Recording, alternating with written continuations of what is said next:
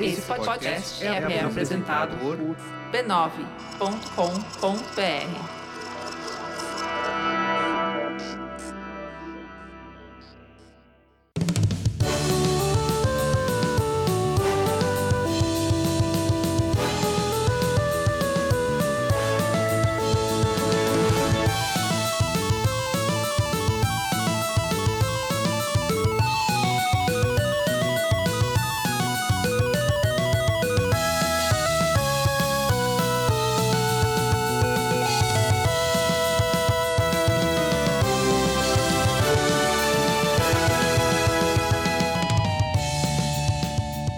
Ao vivo, Poco Pixel número 117, eu sou o Adriano Brandão, do meu lado tá o Danilo Silvestre, tudo bom? Tudo bom, beleza? Maravilha! Qual que é o tema de hoje, Danilo? O tema de hoje é Super Campeões. A gente vai falar hoje sobre o Capitão Tsubasa. É um jogaço, mas, não. não. não, é sobre o Capitão Tsubasa. A gente vai falar hoje sobre os jogos mais vendidos de todos os tempos. De todos os tempos, Poco Pixel. E claro, que, É. que- que são os tempos que importam pra gente. Exato. Eu ia falar que são os tempos que importam, ponto, mas eu acho que é polêmico. Polêmica. Polêmico. Então são os tempos que importam para o podcast Poco Pixel. Exatamente. que são jogos até 2002. Isso, vamos falar sobre os jogos mais vendidos nos principais consoles nesse período. Exatamente. A gente vai tentar descobrir se tem uma lógica nos jogos mais vendidos. Afinal, o que, que faz os jogos mais vendidos serem os jogos mais vendidos? São os melhores jogos os mais vendidos? É, será que vender muito é sinônimo de qualidade? A voz do povo é a voz de Deus? Será? Será? Fica aqui para o tema, porque antes a gente tem que falar sobre outra coisa. Outra coisa? Outra coisa.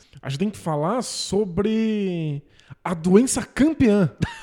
A do- A doença super campeã. A doença super campeã no meu Twitter. O meu Twitter só tem essa doença, porque todo mundo me avisa dela o tempo inteiro. Que é. Que é a gonorreia. A gente tem Olha que falar sobre só. gonorreia. Não, não é sobre a gonorreia. Não é? Não, não, não é não. As pessoas acham que a gente fala sobre a gonorreia do podcast, mas é, não é verdade. A gente nunca fala sobre a gonorreia. Nunca, é verdade. Não, não é- alguma vez a gente falou sobre a gonorreia? Não, porque você não deixa. Não, não, é, nunca é sobre a gonorreia. Um dia que eu falar assim, é sobre gonorreia, e você fala assim, é mesmo. Aí pronto, aí a Aí gente fala a gente sobre falou isso. sobre gonorreia, mas nunca é sobre gonorreia. A sua voz ditatorial nesse programa não permite que seja sobre gonorreia.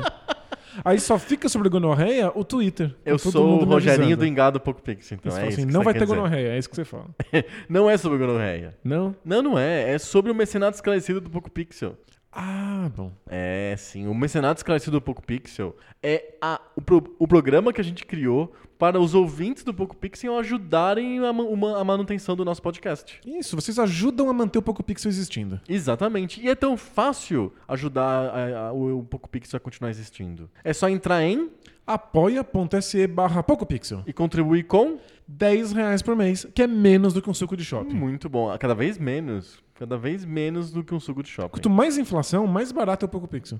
Já que não muda o preço, Ah, né? Exato. A gente não reajusta, né, o mecenato. Então o valor de, o valor real já não é mais 10 reais. A gente podia fazer o cálculo. Desde janeiro de 2017, quando a gente começou o mecenato, o, já teve uma desvalorização. É que eu não sei se 2017 teve inflação ou deflação. Ah, mas deve ter um valor real de uns 12 reais e 34 centavos, alguma coisa assim.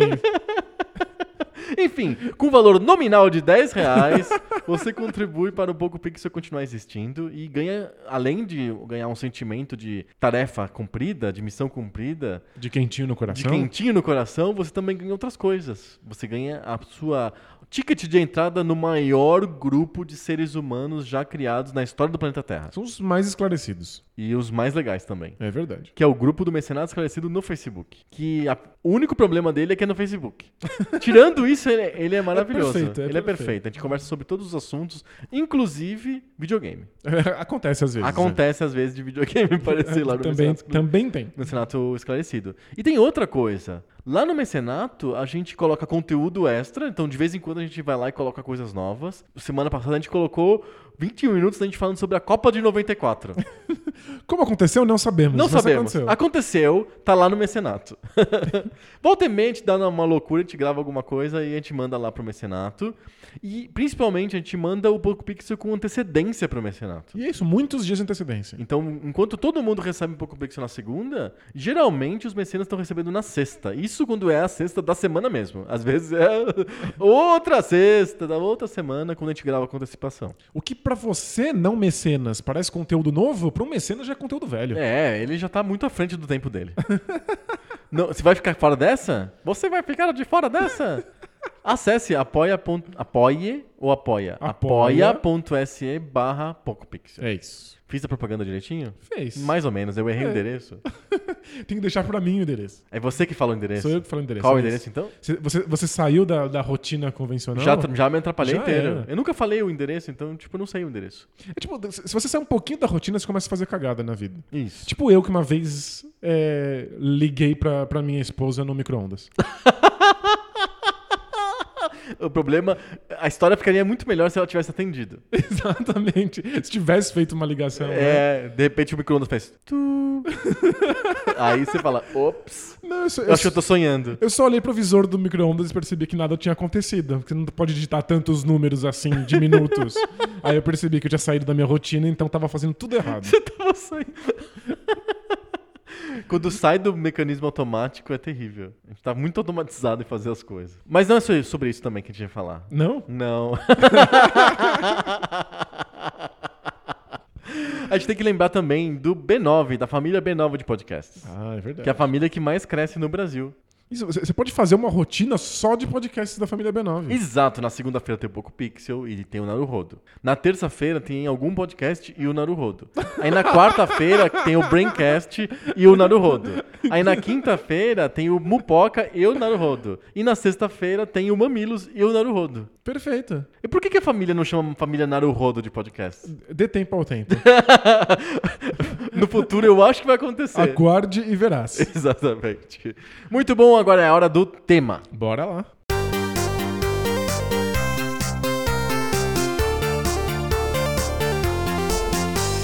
Existe uma briga que acontece todo episódio do Poco Pixel, que é qual é o melhor jogo? Dentre dois jogos, qual que é o melhor jogo? Que Esse é o nosso telecat, certo? Isso, é uma sessão que tem todo, todo pouco pixel. Exatamente. Tem uma um um trope assim do Poco Pixel que é sempre ficar discutindo qual que é melhor. A gente já fez do Super Mario 3 contra o Super Mario World, a gente já fez do Sh- Battletoads contra o Shenmue. Isso, E a gente né? faz toda semana no telecat. A gente se diverte tentando encontrar os melhores critérios possíveis e fazendo isso da maneira mais analítica possível. Exato. E caótico E- também. Exato. Porém, a gente nunca leva em consideração um critério, que é o critério popularidade. Qual desses jogos foi o jogo que mais vendeu? Qual, se- qual, qual desses jogos é o jogo que mais teve jogadores? A gente nunca falou sobre popularidade em nenhum desses episódios. Podia ter o critério sucesso. É isso, é. no Telecat não tem o critério. No- nos, nos episódios épicos de batalhas tipo Battletoads contra Shenmue, também nunca a gente falou sobre popularidade. Aliás, Battletoads contra Shenmue em popularidade seria assim, ó, A um maior fracasso. lavada. não! Battletoads não foi um sucesso de vendas? Vamos descobrir, vamos descobrir, mas não, não Shenmue- foi essa Shenmue Coca-Cola foi- toda, não. Shenmue foi um fracasso de Foi vendas. um baita Foi um fracasso. baita fracasso de vendas. Tem vários desses jogos que são lendários pra gente e são maravilhosos e não foram os grandes sucessos de bilheteria. Vamos falar hoje só sobre esse critério, sobre o critério venda. Quanto que os jogos foram bem vendidos ou mal vendidos e por quê? O que, que faz um jogo ser bem, bem vendido? Legal. E eu acho que esse é um, um, um daqueles assuntos em que não existe uma, uma regra, uma lei. Acho que a gente não vai conseguir achar Um um, cri- critério? um único critério universal. Acho Um que a gente vai ter que- senso, assim, um nexo nisso. Acho que a gente vai ter que, que- que analisar um pouco caso a caso. É? Eu acho que consoles diferentes vão ter jogos mais vendidos por conta das propostas dos consoles, por causa do momento histórico. Aham. Eu acho que a gente Hum. vai. Não existe um padrão que a gente fala assim, olha, jogos assim são bem vendidos, jogos assados são mal vendidos. Vamos procurar, mas eu acho que a gente vai ter que analisar caso a caso. Perfeito. Existe uma tabela que é a tabela de dos jogos mais vendidos de todos os tempos. O problema dessa tabela é que, tipo, os critérios são muito variáveis, as épocas são muito diferentes e, tipo, jogos que tiveram ports acabam sendo muito mais vendidos que jogos que não tiveram ports. Sem dúvida. Então a, a gente acha que esse critério de pegar a lista dos jogos mais vendidos universal não funciona muito bem. O que a gente vai pegar é a lista dos mais vendidos por console. Legal. Porque o console, de alguma maneira, dá uma enxugada nisso. Não tem porte, não, não- o, tempo, o período de tempo é mais definido, mais único, as circunstâncias históricas são as mesmas. É, dá uma filtrada. Acho que ajuda a gente a tentar encontrar um critério que funcione pra aquele console em Isso. particular. A partir disso, a gente pode comparar os critérios dos consoles diferentes. Exatamente. Em Porque busca de um universal. é, um número universal vai ser mais difícil pra gente conseguir. Sem dúvida. Então a gente vai fazer por console. Vamos começar pelo console mais antigo, que é o Atari 2600. Legal. Não faz sentido a gente ver o mais- os mais vendidos do primeiro Odyssey ou do quanto, ven- quanto vendeu o Pong. Não, não tem porquê. Eu acho que faz mais sentido o Atari 2600. Vamos lá. Então, o, vamos, quer, quer que eu faça a lista do 1 até o 10 ou do 10 até o 1? Acho que do 10 até 1 pra criar suspense. Pra que é um suspense? Isso. Então, o décimo. Saibam que a lista está ao contrário. Exato, o décimo jogo mais vendido do Atari é o Adventure, da própria Atari. Ele Mas- vendeu, eu vou falar os números porque eu acho que é legal a gente ver aí a, a potência das coisas. Legal. 1 milhão e 300 mil cópias do Adventure. É bastante, né? Nossa, é, é um jogo críptico, esquisitíssimo, completamente fora da curva do Atari. O fato de que um milhão de pessoas colocaram a mão nesse, nesse jogo na época é muito impressionante. É muito impressionante. É um jogo de 80. Uau. não é bolinho, não. É, é muito impressionante esse número. 1 milhão e 300 mil. O que, que as pessoas compravam quando compravam um Adventure? Elas compravam aquela capa que tinha um castelo e um dragão? Porque não, era uma época diferente, né? Não tinha essa repercussão. Revista, não é uma franquia, não veio da TV, do, do, do cinema. Mas Você acha que só a capa de ter um dragão é, é suficiente pra vender um E o- milhão o de nome cópias? Adventure, será que também faz as pessoas comprarem? Talvez. Ou as primeiras pessoas comprarem e aí começou um, um boca a boca? Eu, eu acho que o Boca a Boca tem al- algum papel nisso. Talvez não pelas pessoas falando, falando, olha, esse jogo é, m- é maravilhoso, você precisa ter. Esse jogo vai mudar os paradigmas da indústria dos videogames. É, talvez as pessoas falassem, olha, esse jogo é, é diferente de tudo. Nossa, esse é um É jo- muito louco. Esse é um jogo muito estranho. Olha, ninguém nunca viu um jogo desses. Talvez isso tenha. Feito Adventure vender 1 milhão e 200 mil cópias. É muita coisa. Pra esse jogo é muita coisa. É muita coisa. muito e é um dos jogos impressionante. mais influentes de todos os tempos. Mas é. Ele tá tão fora do que o Atari fazia e ele é tão. O, o fator rejogabilidade dele é tão limitado que é, é- é esquisito que Você vai tanta ver gente né? tenha. que os outros jogos de Atari são muito mais fáceis de entender o motivo da venda. Legal. O, o, o, o Adventure, ele é realmente fora da curva. O décimo, oit- o décimo primeiro, só no- a gente não tá falando o ranking inteiro, mas o décimo primeiro é o Breakout, que era um arcade, é um port. E o nono também é um, é um port, que é o Donkey Kong. Legal. Esses portes de arcade fazem sentido serem ven- muito, muito vendidos. Porque as pessoas já conheciam o jogo. É isso, acho que vai ser um tema comum no Atari e provavelmente no Nintendinho também. No Master System, se a gente, se a gente visse. É, Eu não acho- vai- a gente não vai fazer o ranking do Master System no mundo, porque o coitado do Master System, né? Não existe um no mundo direito. Mas a gente vai pegar o ranking do Master System no Brasil. Mas eu acho que portes de arcade faziam muito sentido nos anos 80. As pessoas estavam muito ligadas na tecnologia dos arcades, elas queriam ter o arcade em casa, E elas vinham, vinham o jogo na, na rua. elas conhecem, elas sabem o Isso. que é. Muitas pessoas compravam os consoles por desejo do jogo do arcade. Então você compra um Atari já sabendo que você quer aquilo pra poder jogar os arcades na sua casa. Perfeito. E- Inclusive, é uma boa maneira de você convencer pessoas a comprarem videogames, Olha, você já conhece esse jogo, você vai poder jogar em casa. sem ter que gastar ficha. Botar moedas. Esse é o ponto. Muita gente comprou Super Nintendo porque era um arcade de Street Fighter infinito. Exato. Você nunca A mais gente vai ter ver que sobre o gastar- Super Nintendo. Gastar dinheiro na, na fichinha. Aham. Então eu acho que, especialmente no Atari e no Nintendinho, isso vai ser um tema recorrente. Perfeito. Então, No- Breakout, as pessoas amavam Décimo arcade. primeiro, o Breakout vendeu 1 milhão e 100 mil cópias. E o Donkey Kong, que não é da Atari, ele foi lançado por uma empresa independente é, em- chamada Imagine. Não, vai- foi desenvolvido pela Imanag- Imaginative, mas foi lançado pela Coleco pro Atari. Nem é um jogo da Atari. E é uma porcaria de porte É horrível. um porte horroroso. Horroroso. Aliás, quase todos os portes de Atari são horríveis. É, o Atari não dava conta de, de simular que esses jogos do, do arcade. Sim. Ele tem que fazer concessões que quebram os jogos, fica muito Exatamente. pior. Mas as pessoas não sabiam disso, elas compravam achando que era o mesmo jogo. Pensa, pra gente é normal agora você imaginar que jogos funcionam diferente, rodam diferente em consoles distintos. Nos anos 80, você acha que alguém tinha noção disso? Não. As pessoas achavam que o jogo era o jogo. Claro, eu, o- tá escrito lá, Breakout, eu não comprei. tem que- é, O Breakout é um jogo muito antigo, então ele realmente funciona no, no Atari, mas o Donkey Kong. Ah, tá escrito Donkey Kong, é, o mesmo jogo. é, né? Não é, Não é. não é. Ele foi o nono mais vendido, 1 milhão 460 mil cópias. Legal. O oitavo é o ET, Ok. da Atari mesmo, de 82, vendeu 1 milhão e meia, é, 1 milhão e 500 mil cópias. O jogo é famosamente dos piores de todos os tempos. Sem dúvida. Eu não acho ele tão ruim assim. Você já tirou muito sarro de mim por causa disso. Eu acho ele é, horroroso, Obsceno. obsceno. Ele não é tanto, ele só é muito críptico. É que o, o fato de ser um jogo críptico torna ele in- injogável, na verdade. Ah, mas se você sabe o que tá acontecendo, se você lê o manualzinho, tá tudo bem. Não, não, mas mesmo você lendo o manualzinho, tem vários elementos aleatórios que são, tornam o jogo insuportável. Eu, eu- eu- eu acho o jogo interessante, porém injogável. É, injogável. Mas é interessante. Em, em todo caso. Em teoria, você pode escrever um tratado sobre o ET do Atari, mas ele não é um jogo. Ele é um bom assunto de tratado. Mas é assim, se alguém senta com você do seu lado e te explica o que tá acontecendo, te traduz aquele jogo, ele é uma experiência legal. Hum. É que essa experiência não é muito acessível. Mas. Não é tão legal. Não é. no fundo, não é uma experiência legal. Mas ele, Mas ele foi muito vendido e é óbvio entender o motivo de como- quanto que ele foi vendido, né? É, ele dedura uma coisa que era muito comum no Atari. As pessoas não conheciam os jogos que não eram de arcade, então elas compravam as marcas que elas Isso, conheciam. elas- o que foi vendido aqui não é o jogo do ET, foi vendido o ET. Isso, as pessoas estavam loucas pelo filme do Spielberg. As Exatamente. crianças estavam pirando naquilo e os pais também gostaram do filme quando foram assistir nos cinemas. Sim. Então eu imagino pais comprando o jogo pros filhos pensando: olha, até eu vou dar uma olhadinha, até eu vou dar uma jogadinha. E o jogo é horrível. O jogo hor- horroroso. O sétimo é Frogger. Foi lançado para Atari pela Parker Brothers, pela empresa de, de brinquedos. Também, E é um jogo licenciado da Konami. e também um porte de arcade. É um porte de arcade, as pessoas conheciam do arcade. Vendeu 2 milhões de cópias. Também vendeu 2 milhões de cópias um jogo original de Atari, um dos jogos mais famosos da história do Atari, que é o Demon Attack, que é o grande sucesso de uma empresa concorrente da Activision, third party, que é a Imagic. Ok. O, o Demon Attack, ele é.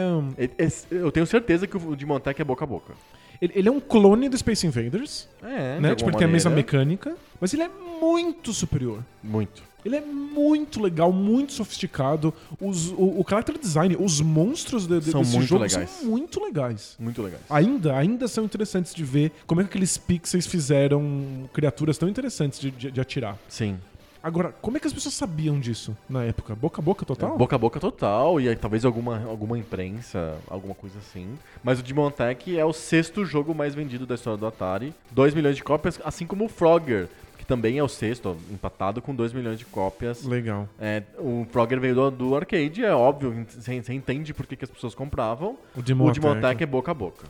Eu Acho que o gênero fazia muito sucesso, as pessoas amavam jogos de navinha. Acho que era uma coisa muito comum tanto nos arcades quanto no Atari. Mas é que a qualidade do título é tão boa que eu acho que chegou na- na- nas pessoas. Perfeito. O quinto é o Space Invaders. Legal. É um jogo da Atari mesmo, é um porte de arcade de 1980. um, um clássico dominou a- o, o imaginário popular durante muito tempo, né? Vindos do, do arcade. As pessoas viam Sim. no arcade e achavam sensacional. Perfeito. É, o arcade é, indicava para as pessoas a existência do jogo e as pessoas compravam ele no Atari. Boa. Vendeu 2 milhões e meio de cópias. Uau. É, também vendeu 2 milhões e meio de cópias o quarto colocado da lista aqui, que é o Missile Command, da Atari. E eu não consigo lembrar se o Missile Command foi porte de arcade ou não. Mas é uma é uma, é uma, uma carinha muito parecida com o do Space Invaders também. Mais um jogo de, de defesa de base. É um arcade sim. Ele foi convertido de arcade, então é um porte de arcade, o Missile Command. Então fica Acho que- aqui a, a observação. Assim como o Space Invaders, o Missile Command também é um, é um porte de arcade. Ele é diferente porque você tá parado, né? E você é. É. muito mais essa, essa ideia de defender uma base do que de do que matar, matar inimigos. inimigos. Isso. É. que o Space Invaders, ela tá no nome diz, né? Você tem que se defender de invasores. É, mas é que se você tivesse viajando pro, pro espaço e Você for encontrando essas invasor. levas, é, Você é um invasor. Acho que a a única coisa que dá, dá essa, essa sensação de que você está num lugar, defendendo o lugar, é que existem estruturas físicas que vão sendo destruídas pelos tiros Aham. no, no Space Invaders, né? Exato. E o Enquanto o Demotech não, o Não. Demotech é você sozinho lá no meio do- dos monstros. Exato, perfeito. Esse é o quarto colocado, junto com o Space Invaders, que é o quinto. 2 milhões e meio de cópias para cada um dos jogos. Legal. Mostra já uma trope de. Uma, uma, uma tendência de jogos espaciais e de navinha no Atari. Isso. E arcades. Exato. E Mais um. O terceiro colocado da lista tá na mesma. O jogo é diferente, completamente diferente, mas é um jogo espacial e é um jogo de arcade, é Asteroids. Um Legal. jogo de 81 vendeu muito mais que os outros. Vendeu 3 milhões e 800 mil cópias. Vendeu muito Asteroids. Junta os dois temas, arcade e navinha. Exato. Não tem erro. O Asteroids ele é totalmente diferente porque você tem uma movimentação, uma física toda diferente pra você controlar a nave e você atira pra todos os lados. É um jogo mais complexo do que o Space Invaders. É mais do que reflexo e acertar tiros, é um jogo sobre dominar uma física. Perfeito. Que eu acho que vai ser um tema mais comum nos jogos da- da- das próximas gerações. Aham. No Atari, ele é meio único nesse sentido. Sim, ele foi o terceiro jogo mais vendido do Atari. E aí, o, o segundo jogo mais vendido, e você vai achar talvez incongruente o que eu vou falar, mas na minha opinião é, é, é isso, é o maior fenômeno da história do Atari, é o segundo jogo mais vendido do Atari. Porque eu tô falando de Pitfall.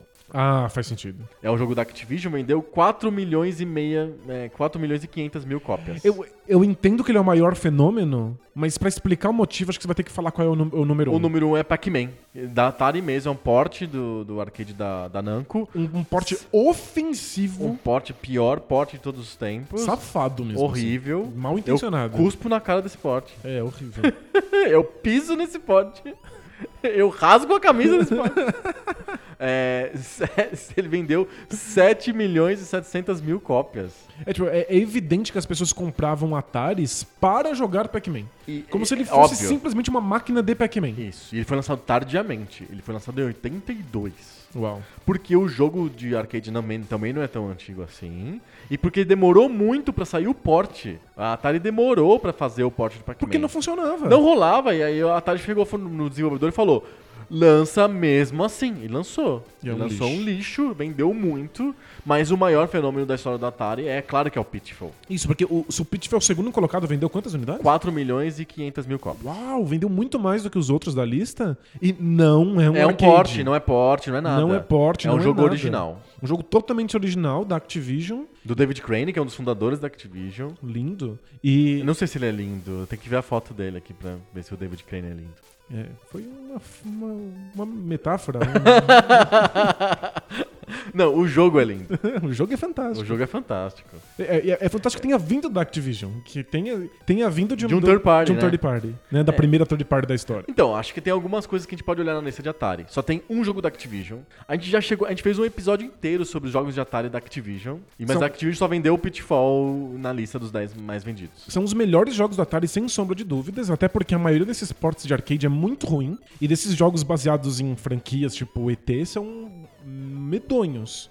Então, a Activision tem os melhores jogos. É que eles só não chegam no topo da lista porque depende única e exclusivamente do boca a boca. Exato. Exatamente. Dificílimo. Ah, E de e mídia, né? Existia uma certa mídia, existiam propagandas, do, da Activision fazia propagandas, a Atari fazia propagandas, mas é boca a boca que explica o Pitfall, é boca a boca que explica o Adventure. O segundo jogo mais vendido e o décimo jogo mais vendido, obviamente, são jogos de boca a boca. E são os jogos mais diferentes da lista, né? Sim. O Pitfall, O Pitfall é revolucionário. revolucionário, É, o Pitfall indica o Super Mario Brothers. sem dúvida.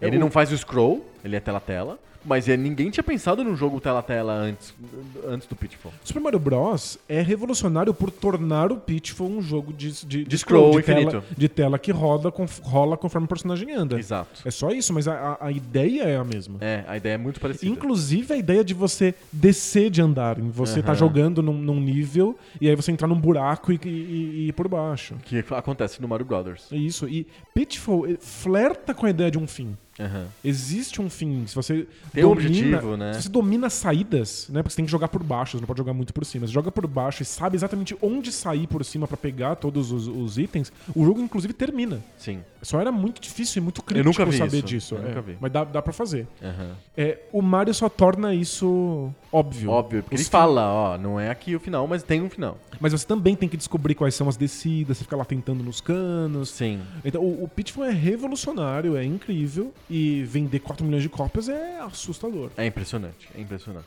Essa é a lista do Atari 2600, alguma observação? Muito arcade, muito porte, muita navinha. Muita- é, exato. Navinha, porte, arcade, é, franquias famosas que vendem só porque. ET, Frogger, Fizeram é, sucesso o fora dos Pac-Man, né? Sim. e alguns poucos jogos que são diferentes de tudo e aí acabam entrando no top 10. Por causa de boca a boca. Isso. Adventure e Pitfall. Tem mais. A, a Activision aparece bastante no top 20? Sim, no top 20 aparece. Laser Blast é o número 12. Freeway, o jogo da galinha, é o número 12. É o número 13. Kaboom é o número 14. E o Mega Mania é o número 19. Mais um jogo de navinha. Mais um jogo de navinha. É, A Activision parece. Domina, na verdade, a parte de baixo do top 20. Perfeito. Mas a parte de cima é dominada pela Atari. A Atari tem seis jogos dos 10. Porque no começo da vida do Atari, basicamente só tinha Atari mesmo lançando jogos pra Atari. Legal. Vamos pro próximo console? Ó, só, só- só, ah, marcando um ponto que talvez se repita. Os sucessos não são os melhores jogos até agora. É verdade. Os melhores jogos estão embaixo. Os sucessos É, vamos são... pensar, os, quais que são os bons jogos da lista dos, dos mais vendidos do Atari? O Pitfall, sem dúvida. Eu gosto do Demon Attack, é um excelente Também. jogo. É, o Adventure não é bom, mas é lendário. O Eu resto é tudo jogo complicado, jogo porte, jo- os portes mais ou menos. Eu acho que o Asteroids funciona, o Space Invaders funciona. Mas Sam Command Mas é um- não- legal, É, mas... mas não chega a ser igual ao arcade, né? É, não são os melhores jogos, são ou jogos portados e ou, ruins, ou então são os jogos revolucionários, Aham. como o Pitfall e o Adventure. Assim, Então tem, tem algo de revolução e de muita repetição de coisas que as pessoas já conhecem. perfeito. Mas não tem necessariamente qualidade. Perfeito, já acho que temos aqui um- um- uma, uma conclusão aqui do, da lista de Atari. Perfeito. Vamos para a lista de Master System. A gente não tem a lista Master System mundial por motivos de Master System. Mas a gente tem a lista do Master System no Brasil. Master System, essa eterna jabuticaba, deu E certo no se- Brasil. E só. Num- talvez na Holanda, sabe? Tipo, Na não- Rússia, É, é. não resolve.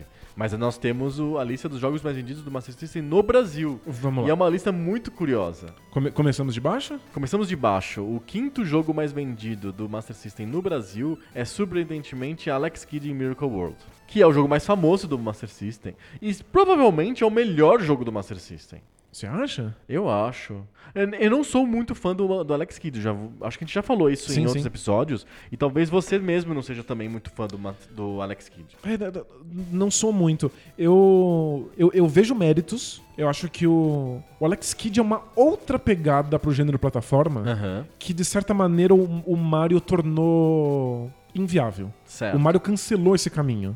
Que é o caminho de ter itens de fato, ter ele- Muito ele- ac- acúmulo de coisas. acúmulo de coisas micro, dinheirinho, microelementos de lojinhas. RPG, É. lojinhas. Eu acho que são coisas muito válidas. E jogabilidades diferentes, né? Tipo, joga em pô no meio da fase. Exatamente. O Eu acho- Mario não flerta com isso no começo. Eu- se se o Alex Kidd tivesse feito muito sucesso, talvez a gente tivesse tido dois gêneros diferentes de plataforma. Aham. Mas o, o- o Mario ter dominado completamente a conversa fez com que o que o, o que o Alex Kidd estava propondo desaparecesse. Então eu- tem, tem méritos, infelizmente o Alex Kidd não fazia direito essas coisas e aí desapareceu. Perfeito. Mas as pessoas lembram com carinho basicamente porque era um personagem importante para o Master System. Era um mascote, né? Isso, não porque era, fosse um, um- um bom jogo. Mas de é, fato. mas é um jogo interessante. Eu, eu, eu acho o Master System um, jo- um console tecnicamente muito bom. Ele é melhor do que o Nintendinho. Ele tem capacidades bem interessantes, o Master System. Só que ele foi absolutamente é, relegado a um segundo plano pela própria SEGA. E, tipo, ela recebeu jogos ruins na maior parte das vezes. E entre os jogos que não são ruins, o Alex Kidd é um dos, é um dos melhores. É um dos melhores, mas eu ainda acho que ele é melhor nas propostas do que ele é na, na execução. Eu acho que toda a execução do Alex Kidd é furada. É. Toda. Eu acho que a física dele é muito ruim, todas as mecânicas são truncadas. mas eu acho que é Ah, o um fato... jogo extremamente lento. É, ela é bem lento mesmo. Então, Meio cansativo, né? Ele propõe coisas interessantes, era só isso. É, mas eu acho. é, Eu ainda sou da opinião que ele é o melhor jogo de Master System, porque não que, o- não que se- ele seja ótimo, é porque O resto do catálogo é é, complicado. muito ruim, muito É, complicado. justo. Esse é o número 5 no Brasil, Alex Kidd in Miracle World. O número 4 só podia ser Super Futebol. O Super Futebol, Super Futebol. que eu pessoalmente não conheço. Eu, eu vi umas vezes, mas é um jogo de futebol genérico pra computa- que era igual dos computadores 8-bit, igual do Konami Soccer do MSX. Mas, Apesar, deve chamar Super Futebol por conta da Tectoy, né? O jogo não é, brasileiro. né? Não, não, o jogo não é brasileiro. O jogo chama Great Soccer. Entendi. Ele, eu acho que é da própria SEGA. Não- não- na, na lista que a gente tem disponível não conta quem que é o desenvolvedor. Mas é. É um jogo simples, assim, de futebol. É de basicamente 8-bit. porque era um jogo de futebol, né? Tá na lista porque é de futebol. Qual que é o jogo de futebol que tem no Master System? Tem esse, tem. Talvez tenha algum outro. Mas é, ca- tirando isso, acho que tem o da Copa do Mundo da da Itália 90. Acho que ficou famoso esse jogo do Master System também. Itália, Copa do Mundo. Mas o que vendeu mais era o Super Futebol, porque eu acho que é do line-up, É, mas é- é- aí é jabuticaba. é, jogos de futebol vão vender muito no Brasil. sem dúvida. E jogos de futebol, futebol americano vão vender muito nos Estados Unidos. Sem Fa- dúvida. Faz parte. Isso. O terceiro jogo mais vendido do Master System no Brasil é Double Dragon, um porte de arcade. É um porte melhor do que o porte do Nintendinho. Então, há controvérsias. Ele é um porte melhor porque ele é muito mais parecido com o arcade do que o jogo de Nintendinho. Isso. Que, Mas que é ele- basicamente um jogo novo, né? O do O do Nintendinho. Nintendinho é basicamente um jogo novo, porque ele é um jogo que não tem dois jogadores co-op, e isso é absolutamente basilar dos Double Dragon. Gente, a coisa mais importante sobre o jogo. Sobre o jogo- o jogo é ter dois jogadores co-op, e ele tem acúmulo de, de golpes, você vai melhorando, ganhando coraçõezinhos pra você tendo golpes novos. Isso. isso. E não existe isso no Sensacional. arcade nem no, nem no Master System. O problema do o jogo ser igual do arcade no Master System é que é um jogo bem curtinho. É um jogo de 15 minutos e é razoavelmente simples de você dominar e ganhar. Entendi. O do Nintendinho estica a, a O do experiência. Nintendinho é feito pra ser um jogo de videogame, de Nintendo. Então, Ser uma longa jornada. Exato. Então ele, ele realmente é, ele é mais adaptado à mídia. O do, do Master System é cópia do arcade. Isso, mas é, é- é um desses casos de que as pessoas compravam porque elas queriam ter o arcade do Double Dragon E em o casa. Double Dragon foi um sucesso importante. A gente tá falando de Brasil, né? É um sucesso importante no Brasil. Tinha em todos os fliperamas tinha o Double Dragon. As pessoas faziam fila pra jogar Double Dragon. Era muito impressionante como que o brasileiro gostou de Double Dragon. E é por isso que o, o- o Master System vendeu tanto jogo de Double Dragon. assim. Claro. Ter o arcade em casa sempre... Era Então, é, o... Eu era. A só propaganda no maluco começo. né? pelo Double Dragon e eu queria ter o Double Dragon em casa. Eu eh, procurava versões de MSX e que eu não ti- que eu quero que eu- o que eu tinha na época. O que você tinha Era É, o que eu disponível. né? tinha disponível e o Double Dragon era uma lacuna e eu realmente queria muito ter o Double Faz Dragon. todo sentido. Eu me lembro que os meus vizinhos da rua tinham um PC XT e tinha o Double Dragon no XT e eu achava fascinante, eu achava incrível. É um bom porte? É um porte bonito, mas muito lento. Porque o PC é lento. Entendi. E isso porque o Double Dragon é um jogo lento também. Eu nunca joguei o, o- o Double Dragon no arcade, eu só vi. Toda a minha experiência com o jogo é desse porte do XT. É do porte do XT? Ah, não, não, no porte do 386? É, é igual, é igual. É, então, é o mesmo. Não, não, não, é que é- é do- você viu em computador o Double Dragon. Isso. Ah, perfeito. É. Eu joguei muito do Nintendinho. Porque o, o meu amigo Adriano, que eu cito sempre, que não sou eu mesmo, né? Não é um. Não é um Outra personalidade uma personalidade minha, né? Não, eu tinha, tinha um amigo que chamava Adriano, ele tinha um Nintendinho e eu tinha Double Dragon. E eu joguei muito Double Dragon. De Nintendinho. É um, é um jogo bom, mas é, não é igual ao arcade. Realmente não é. É, mas é, é- é- coça aquela coceira de você querer jogar o É arcade. isso. É só isso. É isso. E por isso vende tanto. Nós temos agora a, duas, dois jogos muito curiosos de estarem na lista e acho que representa muito o que, que foi o Master System no Brasil. Ok? O segundo e o primeiro. O segundo é California Games, os Jogos de Verão. Perfeito. Que a gente já falou aqui. A gente já comentou, tinha post na época do blog do, do Poco Pixel, vai estar no livro do Poco Pixel. Ele, né? ele- ele existe nessa lista porque ele é um jogo multiplayer. Exatamente. É- é- ele é o jogo que ele pode ser jogado até oito jogadores. Tá escrito na capa. 1 a 8 jogadores. Aí você me pergunta, mas eu não consigo colocar oito controles no Master System. não precisa. Uhum. Você passa o controle. Você passa o controle do primeiro jogador pro, pros outros jogadores. Ele era o party game de Master System por Isso. excelência. E aí você tem que começar a pensar no contexto. Consoles são muito caros, Master System são particularmente Exatamente. caros na época do lançamento. Exato. Poucas pessoas têm acesso a isso, então uma pessoa tem um Master System, todo mundo quer ir na casa dessa pessoa pra jogar. E aí os jogos de verão faz todo sentido do mundo. É fácil você reunir todos os amigos da rua, na época que as pessoas brincavam na rua, Exato. pra ir lá jogar Perfeito. os jogos de verão. É, É um momento histórico específico, tem a ver com quanto custa o console, tem a ver ainda com uma certa socia- sociabilização de crianças que é muito física, É, e que é não é que- na internet. isso e aquilo que eu fala, fala- falei várias vezes aqui no podcast sobre os videovizinhos. Isso. Sobre ter, você ter só um videogame na vizinhança toda e todo mundo ter que jogar no mesmo lugar. Então, o melhor jogo pra isso é mesmo os Jogos de Verão, o California Games. Então, é, essa é a graça do, do- do segundo jogo de Master System mais vendido no Brasil. É, não é particularmente um jogo bom, Não, não, é um jogo muito simples. É um porte, é um porte de Commodore 64. Mas é que ele entende o seu tempo. Ele entende que as pessoas estão interessadas em jogos de passar controle com muitos envolvidos. Sim. Eventualmente isso vira party game mesmo. Exato. Posso fazer um jabá do livro? Pode, claro. Os Jogos de Verão é um dos jogos que vai estar no livro do Poco Pixel. Isso, já tem até até texto escrito já. Já tem um texto escrito sobre os Jogos de Verão. E o, te- e o texto é muito focado nessa por que, que ele foi um jogo tão vendido no Brasil. E eu tô no- olhando a lista de Master System, a gente conseguiu num site, um site de um energético, uma bebida energética.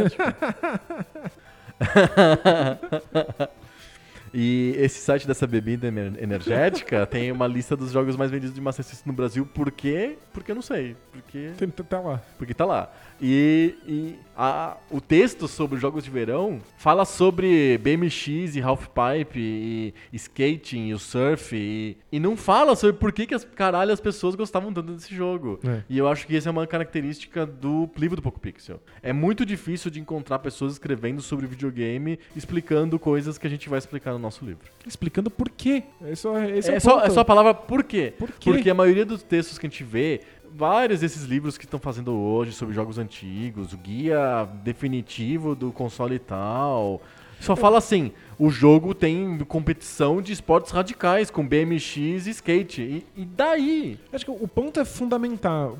Esse jogo é importante. Tá bom, mas por que, que ele é importante? Esse jogo é bom. Por que, que esse jogo é bom? É Por só que por isso, que as é. pessoas gostam? É importante. Porque ele tá na nossa lista. E o, o Jogos de Verão é um dos jogos que a gente escolheu pra simbolizar o Master System. Sem dúvida. Porque ele explica um pouco da onda do Master System no Brasil. E porque os outros são ruins. E porque os outros jogos são bem ruins.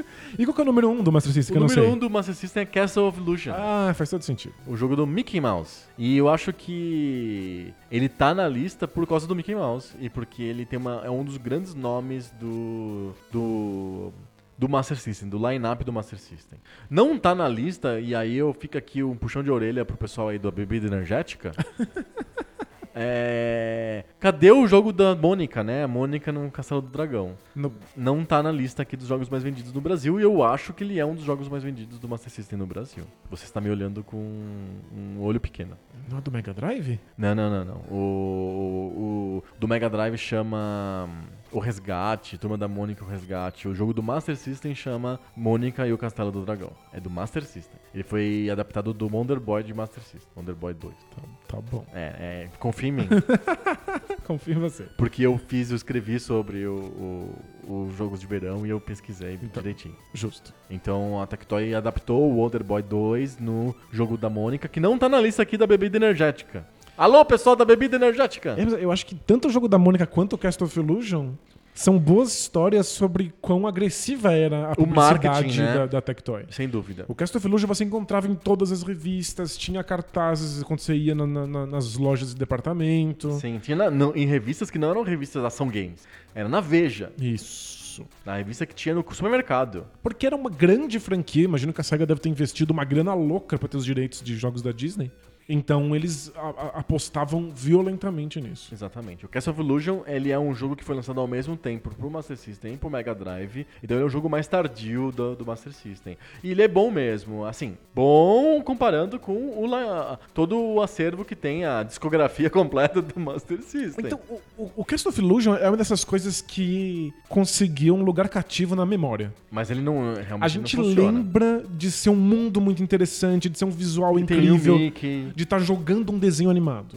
Ele foi relançado recentemente numa versão HD, em que é o- o- exatamente o mesmo jogo. O jogo do Mega Drive, né? O do Mega Drive, exatamente a mesma mecânica, a mesma engine, a mesma física, só mudou o gráfico. Aham. É assustador quão ruim a física é. É, a- É pouquíssimo responsivo, é muito difícil de jogar, é extremamente os saltos frustrante. não funcionam. Não funciona. É, A- A gente gostava porque era Disney. Aham. Porque vende muito bem. O- Porque o tem Cast os of gráficos Illusion é- bonitinhos, né? É, é- é impressionante como ele vende um universo Disney, que não faz muito sentido, não é muito coeso, mas nem vende é um uma, universo. uma sensação. Nesses assim, jogos da SEGA da Disney nem tem um universo. né?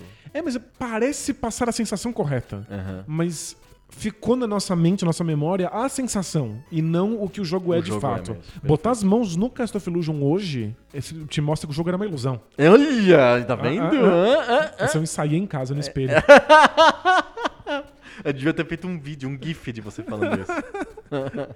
Mas é, é, é- é bem pior do que a gente É se bem lembra. pior. Mas é um jogo que, obviamente, tá na lista dos mais vendidos e- e é o mais vendido, segundo aqui a bebida energética. É o único, a única lista que a gente não pegou na Wikipedia. Então, um beijo pro pessoal da Wikipedia Porra. e um, um puxão de orelha aí pro pessoal da bebida energética. Cadê a Mônica?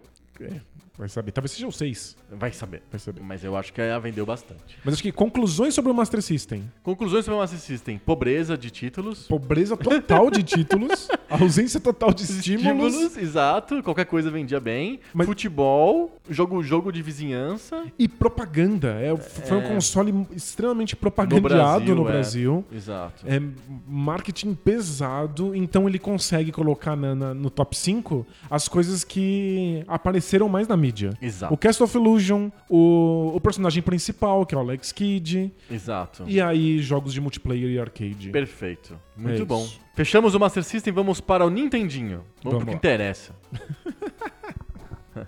vamos pegar do 10 para do 10 para 1? Vamos. Vamos lá. Primeiro, o 10. Vocês vão ver uma coisa muito curiosa nessa nessa nessa lista, mas eu vou fa- eu de- vou deixar essa conclusão para depois. O vo- vamos falar os jogos primeiro. O décimo jogo mais vendido do Nintendinho é Golf. Da Golf? Nintendo mesmo. O jogo do, line-up, line-up. né? Do starting line-up do. Do, do launch la- line-up do Nintendinho. É um jogo de lançamento. de 84, 4 milhões de cópias. Nossa, é muita coisa. É, é muita coisa, porque o Nintendinho vendeu muito. Você vai ver que os números dos jogos de Nintendo são muito superiores aos jogos de Atari. É, quando você, fa- você falou o número 10 vendeu o mesmo número de cópias do que o número 2 2 do Atari. Exatamente. Isso, e é Golf. É um jogo completamente esquecível. Ele é, ele é bonitinho. cê- Eu lembro do gráfico do Golf, do carinha de costas lá, pra- pra dar tacada. Mas é porque o esporte golfe é um esporte que faz sentido pros americanos e que. E jogos de esporte são jogos que vendem bem nos Estados Unidos. Isso, acho que te- já, já começa a mostrar uma indicação de que o line-up do, do Nintendinho, os jogos de lançamento, já são bastante pensados no público americano. Isso. Já é uma tentativa de retomar o mercado americano que tinha estourado com o Atari. Exatamente. E a Nintendo nunca vai abandonar golfe. O Wii vai ter golfe de É Verdade, novo. e vendeu, vendeu pra o Wii U caramba. vai ter golfe de outra vez. Eles gostam de, de, de apostar nisso. Parece O- o- um, um esporte acessível. assim. O jogo do Switch lá, é, aquele que tem vários mini-jogos, tem em golfe também? Acho que tem, mas não como jogo, só tem como, como tacadas, de- Ah, detacadas, assim. Mas eu- Perfeito, não é um, tem um esporte golfe Mas não, não tenho Certinho. certeza, posso estar errado. perfeito. O nono jogo mais vendido da história do Nintendinho é Excite Bike. Também um jogo do launch lineup de, é, de 84, portanto, foi lançado nos Estados Unidos em 85 e vendeu 4 milhões 160 mil cópias. Legal. Um jogo de moto que não é sobre moto, é sobre dominar uma física. E é um jogo extremamente divertido. Extremamente divertido. Tem a música mais icônica da história dos videogames. Multiplayer. multiplayer light, não é um multiplayer muito, muito importante. Tá aí, o Excite Bike é o nosso número 9. O número 8 é um nome, número 8 é um num- nome muito curioso. Eu tô falando de Zelda 2, The Adventure of Link, O 2. o 2. Vendeu 4 milhões 380 mil cópias. Eu Ele é um jogo posterior, bem posterior, de 87. É, é o patinho feio da franquia. é- é- talvez seja o mais divisivo Sem dúvida. do, É. do- Gera de- mais do- do- da franquia. controvérsia. Exato. Tem gente que é apaixonada, tem gente que acha uma, uma porcaria completa. Eu acho que o, o grande ponto é que ele é muito diferente do, do, do primeiro. E as pessoas não estavam prontas pra isso no momento. Mas elas compraram mesmo assim pra- só porque era Zelda. Sem dúvida. Imagina, eu não, eu não tô vendo a lista, você que tá comandando, mas eu imagino que o Zelda original vai estar mais pra frente. Vai tá, ele tá assim. Então o 2 tá vindo simplesmente na, Na onda do primeiro. É a primeira vez que a gente vê na lista de mais vendidos. Uma continuação. Continuações. Isso mesmo. É uma continuação. A primeira continuação da lista dos mais vendidos. O Nintendinho é um, um console de continuações. Então vai ter muito mais continuações na lista. Fez muito sucesso, era fácil de desenvolver, desenvolver jogos, então tem muitos, muitas. Tem seis Mega Man. Seis? Seis, seis. Seis. É impressionante. O melhor Mega Man o da, na lista dos mais vendidos é, é o Mega Man 2. Ele é o 40 da lista. Ele foi, vendeu um milhão e meio de cópias. Vendeu bem até. Vendeu bem. Ele é um jogo de 88. É, o Mega Man 1 não, não é um, um, um líder de vendas. Era um jogo divisível também, mas criou um público cult, assim, né? Acho que o 2 faz sentido ter vendido mais, era muito mais acessível. Perfeito. O número 7 e o número 6 são quase o mesmo jogo. Hum. Eu tô falando de Dr. Mario, é o número 7, ele vendeu 4 milhões mil cópias. E Tetris, que é o número 6, ele vendeu 5 milhões mil cópias. É o Tetris e a versão Tetris da, da Nintendo. Isso, é o Tetris Do da Mario. Nintendo. É, os dois são, do- os- são jogos da Nintendo. A- o Tetris é o Tetris Port, do original russo, e o port do Game Boy, né? Ele é um jogo de 88. E o Dr. Mario é um jogo bem tardio do, do Nintendo, ele é de 90, e ele é uma mecânica um pouco diferente do Tetris, mas muito parecida. É bem parecido. É, é- é mais sobre cores do que sobre formas, mas ele é- no fundo é a mesma coisa. E tem o Mario. Isso. Então é importante É que ele muito, mistura... de, muito de leve. É, ele é o nome do jogo só. É. Dr. Mario. Aparece a cara dele lá. Exato. E ele é um jogo que mistura duas coisas. Ele mistura a, a franquia famosa Tetris com outra franquia famosa Mario. E temos aqui um bate no liqui- ba- bate no liquidificador, temos Dr. Mario. Você sabe dizer se esse Tetris tem multiplayer? Porque eu Tem, os, tem, os- tem. os futuros Tetris pra Nintendo, com certeza. É, Não, tem sim. Talvez esse seja o diferencial, porque é estranho que as pessoas comprem pro Nintendinho um jogo que é um clássico de Eu- Game Boy. Eu não acho estranho. É. Porque as pessoas compram porque elas têm. Então, se todo mundo tá jogando Tetris e elas não têm um Game Boy e não estão planejando comprar um Game Boy, gastar 200 dólares num console, Elas vão comprar. elas vão comprar o Tetris, que custa 40 dólares, pro, pro console que elas já têm. Mesmo que a experiência seja totalmente focada no- na portabilidade. É, porque as pessoas não refletem muito sobre isso, elas gostam do jogo. Então, se elas só podem jogar o jogo em casa, tudo bem. Claro que é muito mais legal jogar Tetris na fila do pão, mas. Na fila do banco. Na fila do banco, na- no avião, sei lá. Mas o- as pessoas jogam no que elas podem. Então Tetris tá lá. É o número sexto, mais, sexto jogo mais vendido do Nintendinho. Justo. Já Vendeu pra caramba, vendeu se- quase 6 milhões de cópias. Tá maluco. É um negócio impressionante. O Tetris do Nintendinho. Nossa, imagina do Game Boy. E o Tetris eh, eh, tinha uma versão pirata, que era lançada pela Atari, pela subsidiária dela, que era a Tengen. Ela, ela conseguiu um acordo com a Rússia, com o departamento, o escritório de licenças da Rússia, e não com o cara que criou o Tetris. E, e fez uma versão do. conseguiu uma licença e vendeu no- nos Estados Unidos uma- um cartucho que tinha aquele.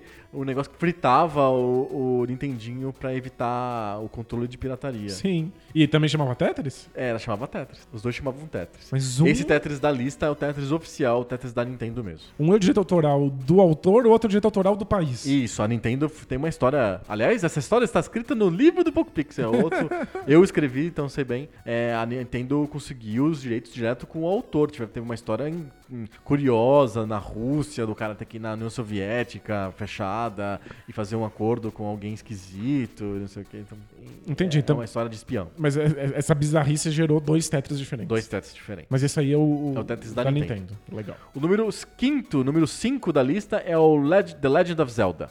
Vendeu, é um jogo de 86 e vendeu 6 milhões e meio de cópias. Perfeito. É, É boca a boca. é não, completamente. Mas é, E imprensa, né? Tem, já tinha bastante revista, tinha a Nintendo Power, que não dá pra chamar muito de imprensa, porque é da É que- própria Nintendo, né? é que, na verdade, a Nintendo Power foi fundada pelo Zelda. né? A Ni- É, ela foi a- criada depois, né? é, É a- verdade. A, Nintendo Power surge pra lidar com a necessidade que o Zelda tem de uma comunidade que ajude a falar sobre os seus segredos. Perfeito. É que o Shigeru Miyamoto teve esse, é, é, essa missão. Ele tinha dois jogos que ele deveria fazer. Supostamente um pro mercado americano e um pro mercado japonês. Sim. Um era o, o Super Mario Bros, o outro era o Zelda. Os dois são sucessos absolutos, os dois são dois dos melhores jogos do console, e a Nintendo f- se focou bastante em, em fazer publicidade pros dois. Então acho que o boca a boca do Zelda é sensacional, mas a Nintendo também forçou, isso. Forçou. É, Eu acho que o início, a onda inicial é boca a boca. E aí depois a Nintendo força com a Nintendo Power e todo o instrumento, toda a máquina de marketing que a Nintendo tinha. Sem dúvida. E botou o Zelda, o Link e a Zelda no. Tudo quanto é desenho animado, Capitão Isso. N, um monte de coisa. Até o, o sistema de, de, de telefones lá, você ligava pra Nintendo pra tirar dúvida de jogo Sim. e pedir dicas de É, jogo. a Nintendo Hotline. A hotline totalmente focada no Zelda. Todas as propagandas que você via do, do, do- do serviço tinham imagens do Zelda. Exato. É o número. Do Zelda, o jogo Zelda. Não É, não do- O Zelda, como se o personagem fosse masculino. É, exato, é do jogo Zelda. o jogo Zelda teve é, 6 milhões e 500 mil cópias vendidas. Nossa, fantástico. Agora começa um padrão. Vamos lá. Agora, do quarto até o primeiro é um padrãozão. Porque o número 4 da lista dos jogos mais vendidos do Nintendo é o Super Mario Bros. 2. Ele é de 88, ele te- vendeu exatas 10 milhões de cópias. 10 milhões de cópias, mesmo sendo esquisito, meio quebrado, não tendo a mesma qualidade dos outros, E não sendo Mario at all, não sendo Mario, mas é porque as pessoas estavam tão loucas pelo Mario original que elas queriam o 2. a é qualquer coisa que chamasse Super Mario. Inclusive a Nintendo da, da América que, que insistiu: olha, a gente precisa de uma continuação. Não tava nos planos da Nintendo japonesa. Sim. A A, gente- Nintendo japonesa lançou o que a gente chama hoje de Super Mario Bros. The Lost Levels. Também conhecida nos nossos corações como Super Mario DLC. DLC. Porque no fundo é só um pouquinho mais de fases, né? Um, conce- Exato. um conteúdo extra. É um conteúdo extra. E nos Estados Unidos eles acharam inviável chamar isso de Mario 2. Isso. Aí eles pediram e aí surgiu esse Mario 2 capenga. Que é, vem do Doki Doki Panic, que é o jogo lá do, com personagens de um, um evento carnavalesco em Tóquio. Isso. É isso. É, é exatamente isso. Então, tá na lista o Mario 2 e o Zelda 2, que são jogos muito diferentes dos seus originais. Um pouco feito às pressas pra tapar esse buraco, essa, essa vontade que o público tinha de comprar de novo. Perfeito. É, o número 3 é o Super Mario Bro- Brothers 3. Legal. Ele vendeu 18 milhões de cópias. Começa a ficar uns números assustadores. Assustadores. Mas é uma obra-prima e tipo, n- não fazia nenhum sentido você ter um Nintendinho e não ter esse jogo. Exato, mas tem um asterisco aqui na tabela. Ok. Ou foi julgado pelo STJD? não, não, não foi. É que é, o asterisco na tabela é porque o Mario Bros 3 foi bundle. Ele foi jogo bundle do Nintendinho num- numa das, das encarnações do Nintendinho. Entendi. No futuro, alguma versão do Nintendinho vinha Ah, com eu ele. acho que a versão torradeira vinha com o Mario 3, mas teve uma versão gavetinha ainda que tinha o Mario 3. Colocarei nos links do post. Entendi. Mas ele é um jogo bundle, ele foi bundle em uma época. A Nintendo usou pra vender o console. Isso, você comprava o jogo e vinha Ma- Mario 3. Tá.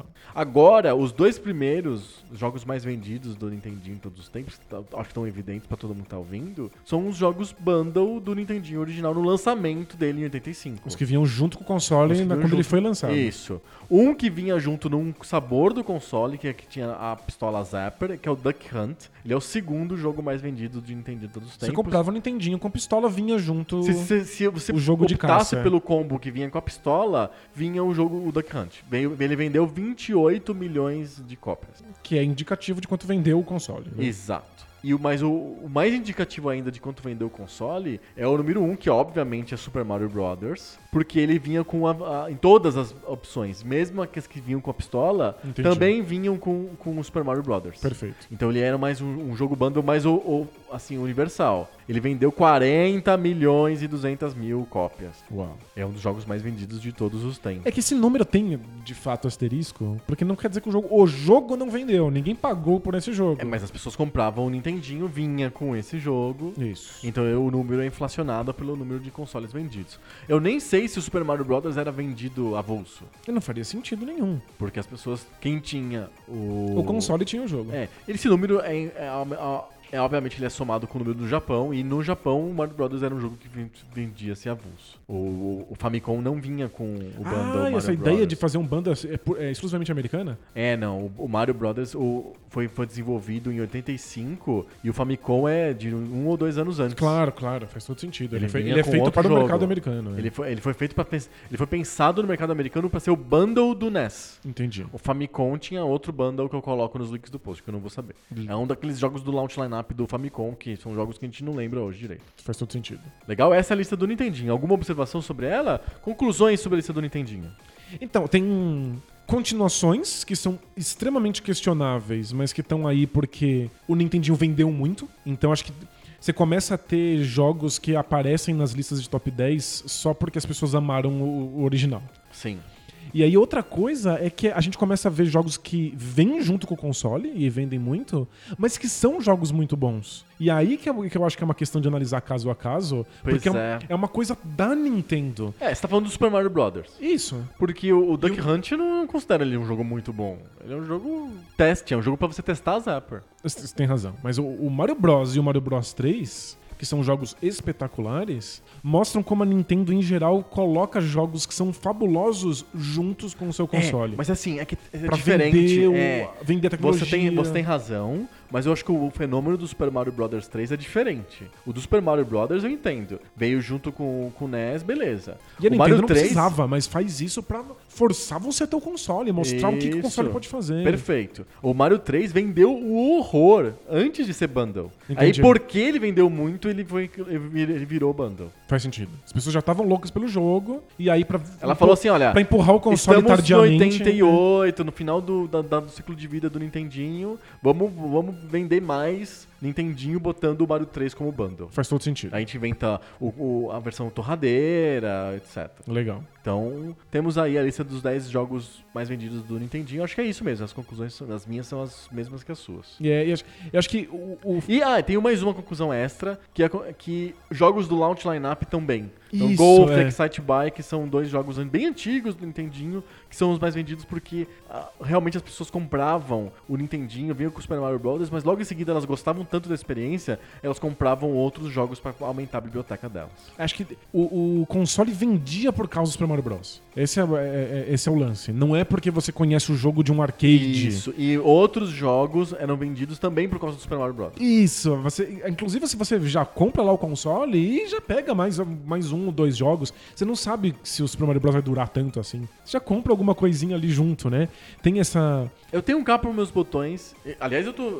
Hoje eu tô de Está Mario. de Mario, é. É, eu tenho que ficar pra mim que o, o Super Mario Bros. É, é definitivamente o jogo mais importante de todos os tempos. Porque ele, ele não só reabilita a indústria dos videogames, como ele, ele, ele fez com que as pessoas comprassem outros jogos. Sim, sem se, dúvida. a Nintendinho, se o Nintendinho tinha, teve 1.400 jogos, é porque o Super Mario Bros. era bom. Isso, porque as pessoas compravam o console por conta dele e depois iam querer outras coisas. Exato. Existe uma estatística que eu adoraria ter em mãos, eu sei que ela existe, que é o, o fator compra de outros jogos no lançamento. Que é quantos jogos por console são vendidos no- no- quando o console acaba de sair. Perfeito. E em geral é tipo 1.2, É. 1.3. A pessoa compra um jogo pra levar pra casa e algumas delas compram um segundo. Um quinto delas compra um segundo. Isso. Isso é suficiente pra Excite Bike Tá lá. e. É só ver, ó, o Excite Bike vendeu 4 milhões, o Mario Bros. vendeu 40 milhões. Isso. Então, um décimo das pessoas que tinham Mario Brothers, ou seja, as pessoas que tinham um Nintendinho, elas tinham um o Excite Bike. Então, O, o Nintendinho tem essa dinâmica de top 10 que é muito voltada pra, poli- pra política de lançamento do console. Nos Estados Unidos, é. Nos Estados Unidos, é isso. Vários jogos que são grandes clássicos que a gente não, não, não- não se esquece, que estão nos nossos corações, não estão aí. Não tem Mega Man, não tem Ninja Gaiden, não tem Battletoads. É, ó, vamos ver. Ó, o décimo primeiro é, é Turtles, que é o jogo do arca- a cópia do arcade. Do arcade. Ele foi bundle uma época do do, do, do- do Nintendinho, uma par- parceria com a Konami. com a Ko- Konami. Ahn, nossa, é, é... DuckTales é o 35, Uau. Os jogos maravilhosos da Capcom. Mega Man é 2 é o 40, Nintendo World Cup, que a gente fala sempre, é o 45, é, Final Fantasy 3 é o 47, É, Chegou tardiamente nos é, Estados e aí Unidos. é, Mega Man 3 é o 64, quer dizer, é, os- é, não tem nenhum Ninja Gaiden na lista, significa que é, não, a lista de mais vendidos não é a lista dos jogos mais é, queridos ou dos jogos mais lendários. É, não é nem dos jogos mais icônicos. É só dos os jogos que todo mundo queria ter porque a propaganda do Nintendinho estava baseada neles. Exato. Zelda e Mario era o que o Nintendinho era para um público leigo. Eu acho que a lista dos mais vendidos não costuma levar em consideração os grandes fãs de videogame. Leva as pessoas que só têm um videogame. E isso, ou os pais, E é verdade. porque são quem que pagava pelos jogos, né? Então tem jogos de lançamento e os jogos que a Nintendo empurrou com mais força. Vamos ver se isso é igual no Super Nintendo? Vamos, vamos. Super Nintendo, a listinha dos, dos jogos do Super Nintendo. É, o número 10 é o Donkey Kong Country 3, Uau. de 96. É um jogo super tardio, já tinha PlayStation. Mas ó, já estamos vendo uma third party, na verdade uma second party. É, é um jogo distribuído pela Nintendo mesmo, mas feito pela Rare. O Donkey Kong Kong 3 é, o- vendeu 3 milhões e meio de cópias. Mas Já, já é a Rare dando, dando as caras no top 10. Exato. O que a gente não, não veria no Nintendinho. É, o número 9 é Street Fighter 2 Turbo Hyper Fighting. É uma versão outra do Street Fighter 2. Isso é uma versão também tardia É de 93, Isso, já na versão turbo, na, na, na- na versão... com mais personagens, mais vendeu 4 personagens. milhões de cópias. Com três novos personagens. Exato. O 8 é um jogo que foi bundle uma época, que é o Mario World 2, o Yoshi's Island. Ele vendeu 4 milhões de cópias. Ele é Entendi. de 95. Ele vinha É com... um jogo tardio também. Ele vinha com o Super Nintendo pequenininho. Quando o Super Nintendo Ah. foi, foi diminuído, era o Yoshi Perfeito. Island. Teve um bundle com o Zelda, a Link to the Past, que é o número 7 da lista. Ele vendeu 4 milhões e meio de cópias. De 91. Ele é um jogo bem mais antigo do que o Yoshi's Island. Sem dúvida. É, número 6 é o Donkey Kong Country 2. Ele é de 95, vendeu 5 milhões de cópias. Ele nunca foi bundle. É impressionante. Os do- O Donkey Kong não é nem da Nintendo. Tipo, não é ela que faz o jogo Não, é e da Rare. não vem junto com o console. Não vejo junto com E o já console, tem vendeu dois no top muito. 10. Dois no top 10. E vai ter o primeiro ainda. Ah, sem dúvida. É, o número 5 da lista é o Street Fighter 2 original, que eles Ah. chamam The World Warrior. Que as pessoas compravam porque queriam ter o arcade em casa. De 92, ele é bem anterior e ele, te- ele vendeu 6 milhões e meio de cópias. Gente, soma quantos dois Street Fighters 2 venderam nessa lista? É, 10 milhões. A soma dá 10 milhões. Eles, eles- eles somados estariam em que posição? E somados eles estariam em segundo lugar. é, o Super Nintendo. Ele tava muito ligado ao Street Fighter, né? Não tinha, não Exatamente. tinha muito jeito. É impressionante. O Street Fighter 2 foi, com, foi bundle. Teve um combo do Super Nintendo mais Street Fighter 2. Acho porque as pessoas. Porque era muito óbvio. Ah. É, as Ah. pessoas compravam por As conta pessoas disso. né? compravam o Super Nintendo, vinha com o Mario World, e aí elas compravam o Street Fighter 2 separado. É. E aí acho que alguém percebeu que isso era um jeito de vender mais Super Nintendo, porque em 92 já tinha um tempo já o Super Nintendo. O Super Nintendo é de 90. Então acho que eles falaram, vamos vender mais console Vamos dar um botando gás Street Fighter maior, 2. é. Exatamente. O número 4 é Mario Kart. Ele vendeu 8 milhões e 700 mil cópias. Legal. É impressionante o Mario Kart. E aí tem um- temos de novo o fenômeno do jogo de festinha. Isso, é um também. Só dá é pra feito jogar pra de- multiplayer. Só né? dá pra jogar de dois, mas acho que com satélite, com o Super NES, satélite, não sei que nome que ele tinha no Super NES, dá pra jogar de quatro, eu acho. Botarei nos links do post. É, será? Porque. Dividir a tela em não, quatro. imagino- né? não, não imagino o Super Nintendo dividindo uma tela em quatro de jeito nenhum. É. Talvez com mais de uma TV. É, não, não, não, acho que não tem. Splitter de TV não, não tem mesmo. Vou colocar nos links do post se eu falei groselha. Mas é um jogo de festinha, o Mario, o Mario Kart. As Sem pessoas revezam o controle, jogam e se divertem. Vendeu um monte. Número. E foi bundle também. Teve um bundle do Super Nintendo que vinha com o Mario Kart. Que aí a Nintendo começa a lançar vários combos e aí um deles tinha o Mario Kart. O número 3 é o Donkey Kong Country, o primeiro. Uau. Ele vendeu nada mais, nada menos do que 9 milhões e 300 mil cópias. É um, é- é- é um fenômeno absurdo. É o Donkey Kong, é impressionante. E ele teve um bundle. Esse teve bundle. Teve lá uma versão do Super Nintendo que vinha com o Donkey Kong.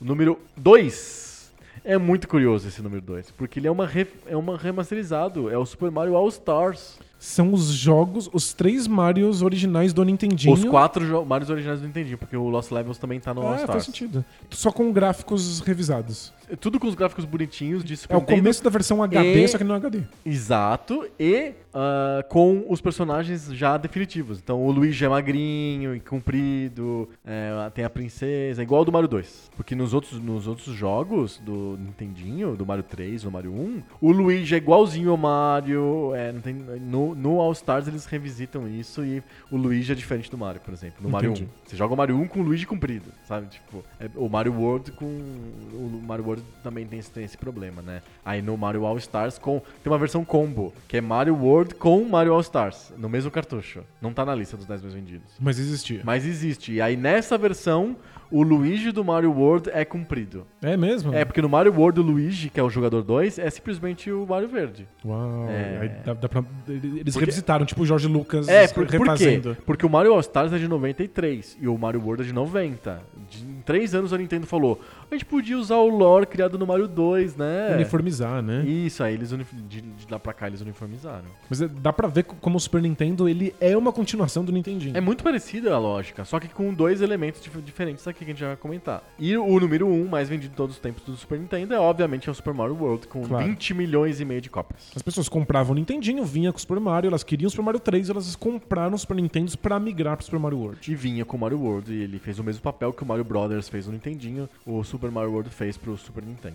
E as Com pessoas. que- metade das vendas. É. Bem, entendeu? 20 milhões em vez de vender 40 milhões que nem o Super Mario Brothers do Nintendinho Porque fez. muita gente ficou esperando surgir o Mario e o Super, o Super Nintendo demorou pra sair. E muita gente foi migrando pro, pro Mega Drive. Exato.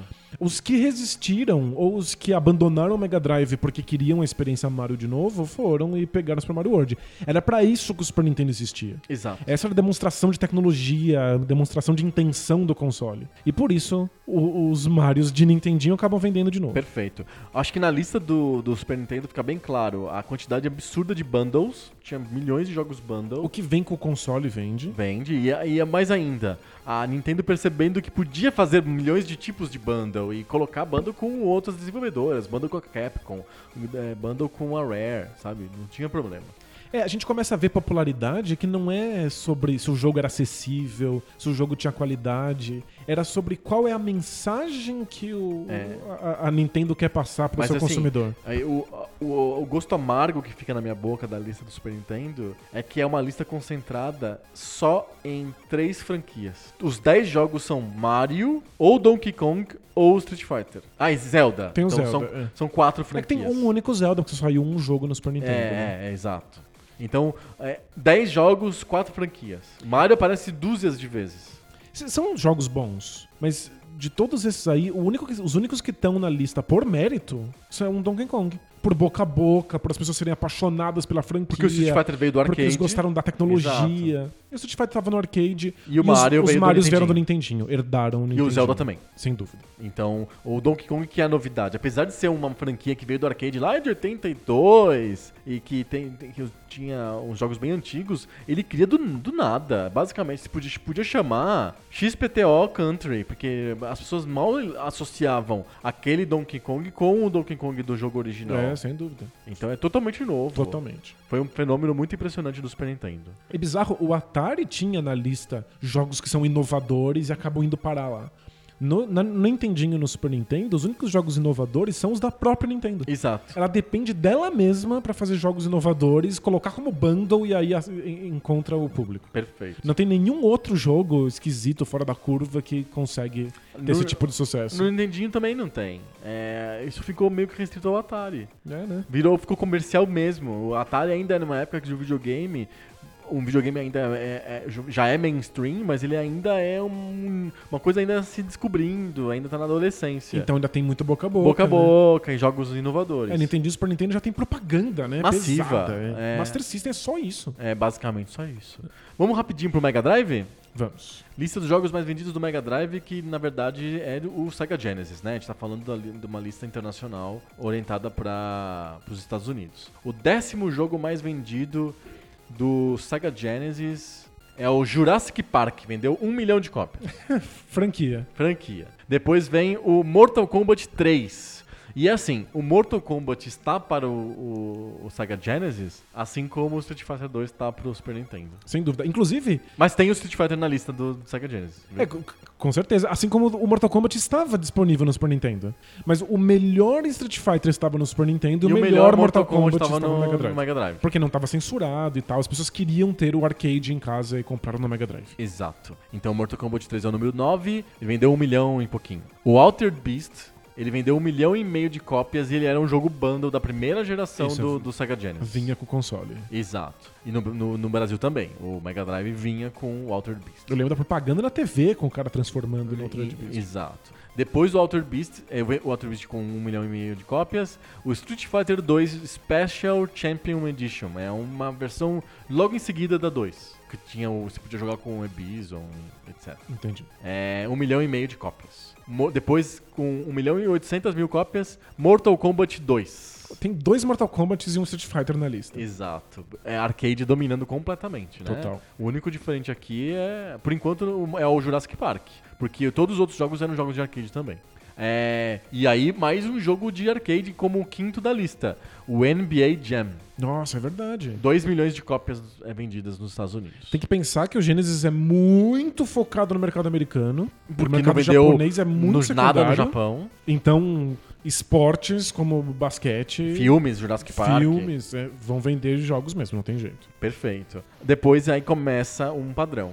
Temos aqui o Sonic 3. na quarta posição. Na quarta posição, vendeu 4 milhões de cópias. Ele também vinha com algum bundle do Mega Drive, eventualmente, não? É bem possível, aqui nessa lista ele não fala os bundles. Ok. Mas eu acho que o Sonic 3 já chegou a. Porque o Mega Drive foi re- relançado várias vezes. Ele tinha e- muitas versões diferentes. Tinha Exato. versão com fio, de versão sem fio, versão gigante, versão pequena. Então acho que o Sonic 3 com certeza foi bundle em alguma época. E eu lembro que e era um bundle diferente, não era tipo do Super Nintendo que vinha com cartucho. Os bundles do Mega Drive vinham na memória. Você ligava o videogame sem nada, ele já começava o jogo. Né? É, uma época era, foi assim. É, o terceiro da lista é Aladdin. Vendeu 4 milhões de cópias. Disney. Disney de novo. E, mas é o, é o único jogo fora do padrão da lista é, é o Aladdin. É, tá- Se bem que ele tá no padrão do, Jura- do Jurassic Park. É, vem, tem, vem de filme. coisa Isso, e desse foi, e foi um dos grandes sucessos da Disney. né? Muito, na, muito na- forte. Na década. E tá um pouco no, no padrão SEGA, porque o Castle of Illusion É era o líder do Master System. Exatamente. E os dois jogos mais vendidos do Mega Drive, obviamente, são Sonic. Sonic 2 é o segundo, 6 milhões de cópias. E o Sonic, o primeiro, Sonic, 15 milhões de cópias. É, o, o Sonic 1 com certeza foi bundle em algum momento, o Sonic 2 eu não tenho certeza. não, o mas Sonic deve- 1 foi bundle deve quase ser, todo é. o tempo. É. O Alter Beast foi bundle só na primeira iteração do, do Genesis. Depois eles lançaram o, o outro Genesis, já vinha com o Sonic, e aí ficou com o Sonic até o final. Acho que o Sonic foi criado como resposta pro, pro Super Mario World pra ser bundle e o rosto do, do, do Do- console, né? sim. É, o Super Mario 2, eu não, o, o Sonic 2 eu não sei, mas deve ter sido bundle também. Eles devem ter colocado no- nas bilhões de versões Mas do é uma Mega coisa que eu Drive. percebo claramente na lista do, olhando a lista do Mega Drive, é que o Mega Drive é um console com uma biblioteca de jogos bem pulverizada. Os jogos estão na lista por 1 milhão, 1 milhão de, e meio de cópias, 3 milhões. O único jogo que vendeu absurdamente do, do, do, do- do Mega Drive é o Sonic mesmo, que vendeu mais de 15 milhões de cópias. É, o do Super Nintendo, os, os que estão no top 10 venderam muito mais, É, né? 10, 15, assim, e, e eu realmente, e o Nintendinho também, o Golf vendeu 4 milhões de cópias, sabe? O Golf poderia estar em terceiro lugar na lista do, do Mega Drive. Não só porque o Nintendo foi um jogo, um console que vendeu muito mais, mas também porque é, o- a lista do Genesis me parece claramente como tá- que ela é pulverizada. Tem j- muitos jogos e aí quebra, tem jogos que venderam pouquinho. ah. É porque eu acho que tem, tem muito a ver com a estratégia da Nintendo, porque quando, quando a Nintendo entra no mercado depois do Atari, ela quer focar a atenção do, jo- do, do jogador, do comprador, pra algumas franquias específicas. Aham. Porque ela quer garantir qualidade. Então, d- mesmo no Super Nintendo, a Nintendo tá dizendo pra você o que jogar. Sim. Olha, vem aqui, tem até o bundle, já vem junto com o jogo que eu garanto que é bom pra você. Perfeito. É bem isso. O Mega Drive não. O Mega... É meio a moda caralha total, né? É. O, o Mega Drive é dedo no cu e gritaria. E, e, de certa maneira, uma coisa meio rebelde e, e de escolha mesmo. Pega aí, tamo um jogo radical. É. Eu lembro de, de ver as propagandas do, do Mega Drive e de ser, tipo, 30 jogos, cada um com uma microfotinha É. que pegava uma. uma- uma- Muito uma- jogo. Duas páginas inteiras de revista. Enquanto se você pegasse lá o, um- a caixa do Super Nintendo, tinha lá os- as imagens para Mario World. É, basicamente. Era muito mais centrado o- a Nintendo em garantir qualidade, então as vendas são mais direcionadas. E o Mega Drive era em, Utopia de jogo. super catálogo O gigantesco. catálogo é bem maior, você pega hoje os catálogos, o catálogo do Mega Drive é muito mais do que o muito maior que o catálogo do, do Super Nintendo. E tem coisas muito boas no catálogo do Mega Drive. Sim. Mas elas Ficou meio escondido. ficam meio escondidas, tem muita coisa acontecendo. Né? Exato. E pouca curadoria. A Nintendo faz curadoria, né? Perfeito. Pra gente fechar o episódio, talvez a gente tenha que refazer, vamos fazer uma continuação, parte 2 desse episódio mais pra frente. A gente pode falar depois de PlayStation, Saturno, Dreamcast. Exato, nós temos o PlayStation, Saturno, Dreamcast, mas eu acho que antes a gente podia falar sobre o Nintendo 64. E aí a gente fecha a- na- essa, essa interação agora com o Nintendo 64. Ou você quer falar do Game Boy? Vamos deixar o 64 junto com os. Vamos deixar os, Vamos falar do Game Boy então. Depois a gente fala 64, PlayStation 1, Saturno. Perfeito. a Fica gente pro faz um futuro. parte 2, as Super Campeões parte 2. Fala dos jogos mais. Da época do CD. Era Legal. do CD. E do 3D. Perfeito. Era do D. Vamos ou pro- CD ou 3D. Vamos ver se, se essa curadoria da Nintendo aparece de No novo Game, no Game Boy. Boy. No Game Boy, o décimo jogo mais vendido é o Wario Land, que é o Mario Land 3. Vendeu. É impressionante. Os números do Game Boy são sempre impressionantes. É O décimo da lista vendeu 5 milhões e 200 mil cópias. É, o Game Boy é um sucesso absurdo. É impressionante. O Wario é o- já é o Mario já logo de cara, né? É, eu, eu nunca entendi muito bem, mas é, é interessante a escolha da Nintendo. É, Ela resolveu deixar o Mario muito mais ligado com os consoles de mesa Uhum. e passou o- esse tal de Wario que eles inventaram aí para o Game Boy. E os jogos não são tão diferentes assim. É, mas tem, os, outros- tem outros jogos do Mario na lista que são do Mario mesmo. Mas é, o, o Wario nunca teve um jogo de console. Hum, Ah, acho que depois teve, né? Então não consigo pensar em nenhum. Não, no Wii, Wii U, não tem? No jogo Nada, do Wario? nada. O Wario é. Acho que tem o, o, o WarioWare, f- apareceu no Wii, mas ele, no fundo, ele é uma continuação de um jogo do Game Boy Advance. Aham, entendi. Ele- o, o Wario foi passado para. Pra consoles para portáteis. os portáteis. Então de- de- Engraçado. aparece ele aí na lista dos top 10. A Nintendo tentou fazer essa, Perfeito. esse casamento. Vendeu é. que é es- bastante, mas ele é o esquisitíssimo. décimo. Mas é, é impressionante o, o- Assim, o número de com- jogos vendidos do Game Boy. assim, muito louco, É, né? é- é incrível. O número 9 é o Pokémon Pinball. É um jogo de pinball do Pokémon. É su- É, que a gente vai, obviamente, descobrir que o- Pokémon, Pokémon- tem milhões de Pokémons na lista. milhões e venderam um absurdo. E eles vendem sempre em dois, né? Eles são sempre casal. É verdade. Você precisa comprar o. o- Você compra dois. Dois, ou então um amigo seu tem o outro. Sim. E a, a- a febre foi tamanha que qualquer coisa que você colocasse o nome Pokémon vendia. Esse Pokémon Pinball, inclusive, é muito ruim. E nem foi feito pela Nintendo. É, é ruim de verdade, assim. É um jogo de, de, de pinball safado. Ele é, bem, ele é meio tardio, ele é de 99. E vendeu horrores. Ele é do Game Boy Color. É que tá, a lista junta o, o Game, Boy, Color. com o Game Boy Color. Eles são o mesmo console. É o mesmo console, só que um é preto e branco e É. o outro é co- colorido. É, O oitavo é o Dr. Mario. Ele é de 90, um dos, um dos primeiros jogos do Game Boy. Ele vendeu 5 milhões e 300 mil cópias. É, você junta Tetris e Mario e já era, vai vender. É isso, vai vender. Não tem nada a ver com qualidade. O sétimo jogo é o Pokémon Crystal. Ele é do Game Boy Color, é de 2000, ele é bem tardio. Ele vendeu 6 milhões e 300 mil cópias. Isso, vai ser a leva de, de Pokémons. Aí o sexto jogo é o Super Mario Land 2, o Golden Coins, o Six Golden Coins. Ele é de 92 ele vendeu 11 milhões de cópias. Até agora não tem nenhum jogo bundle, a gente só listou jogos que eram vendidos avulso. O, o Super Mario Land é uma série da, que- da Nintendo com só pra Mario, mobile, só, pra, pra portáteis. que sempre ruim. É, os jogos são horríveis. São sempre horríveis. Tal- Talvez por isso associar o Wario seja melhor do que associar o Mario. É, mas o, o, o Six Golden Coins existe a lenda que ele é um pouco melhor, porque o Mario Land mesmo, ele é, É triste, nojento. né? É É, muito difícil. ruim, muito ruim mesmo. É, o número 5 é o Pokémon Yellow, de 98. É, ele vendeu 15 milhões de cópias. Ah, os dois que apareceram na lista agora, o Crystal e o Yellow, Crystal Yellow. eles não são do, da, da duplinha. Não, Porque- não, é de um, é, o, o Yellow é de 98 e o Crystal é de 2000. Porque o, o, o Pokémon, ele sempre sai numa E dupla. o Crystal é do, é do Game Boy Color. Isso. É que o Pokémon sempre sai numa duplinha. Então tem lá o azul e vermelho. Sim, sim. E depois de um tempo sai um terceiro que é mais ou menos a mistura dos dois. Perfeito. Então os dois que apareceram na lista são essas misturas. Ah, tá. É o, é o terceiro da. é o terceiro. Isso. Aí o De cada número, o série. número 4 é o Mario Land. Que de vendeu. 89, é do, é do lau- lau- se eu não me engano, é do launch lineup do Game Boy. É legal ver como o Nintendinho e o Game Boy estão se conversando. Tem jogos que vendem no Nintendinho porque as pessoas não têm o Game Boy. E elas querem. Tipo Tetris, Tetris. e Dr. Mario. Aham. E aí tem os jogos que vendem no, no Game Boy porque as pessoas têm o Game Boy e não o Nintendinho. Que é o Mario que é o Land. Mario Land. Mario Land é horrível e ele vendeu 18 milhões de cópias. As pessoas só queriam a Acho que experiência tinha mais Mario Mario. Land do que Mega, Mega Drive. E, e- é? horrível, é horroroso. É porque o, o- o Game Boy não dava conta de ter uma experiência Mario decente. Não, Muito difícil. muito difícil. Ele, Mas as pessoas queriam, então eles fazem e vendem mesmo assim, mesmo não sendo bom Exatamente. bastante. o número 3 é Pokémon, Pokémon Gold and Silver. Isso, Os que- dois jogos somados vendeu 23 milhões de cópias. Isso aí já é a segunda geração Pokémon já. É a segunda, né? Ele é de Isso. 99. A primeira geração Pokémon tá no segundo lugar, que é o Pokémon Red, Green e Blue, os três jogos. Eles venderam todos 31 milhões de cópias. É, o Green não foi lançado nos Estados Unidos, foi lançado só no Japão. Só no Japão? Nos Estados Unidos eles sempre pre- escolheram lançar só duas cores. Red e Blue, né? Já tá em, tá em segundo lugar. É em o segundo fenômeno lugar. Pokémon. hein? É impressionante, 31 milhões de cópias, né? Ele é do Game Boy normal, o Golden Silver são do Game Boy Color. E finalmente o jogo mais vendido de todos os tempos, que é Tetris. É. As pessoas compravam Game Boy por causa do Tetris. Eu não tô falando do Tetris do Game Boy. O Tetris é o jogo mais vendido de todos os tempos porque ele teve o Tetris do Game Boy, do Nintendinho, Do do Super blá blá blá Nintendo. blá blá blá do PC e junta tudo dá 8 trilhões de cópias.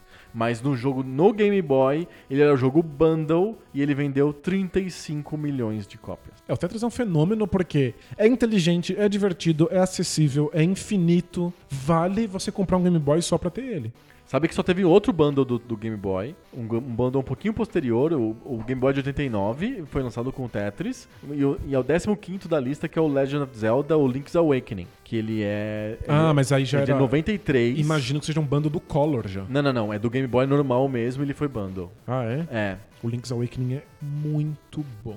A tentativa de fazer essas experiências do Nintendinho existirem no Game Boy é sempre muito difícil. Mas o Zelda funciona. o Zelda eles rola, consi- né? Eles conseguiram fazer o Link's Awakening, é muito legal. É, ele, tá, ele, ele, é- ele foi bundle, mas ele não tá na lista dos top, dos top 10. É, eu consigo pensar em três febres acontecendo no Pokémon. O Tetris, que fazia as pessoas comprarem o tijolão e aguentarem as... as... Horas de tédio. a- a- e aguentar aquele monte de pilha e o peso. ah, tem que e- carregar uma mochila com pilhas, Tipo, uma claro. desgraça.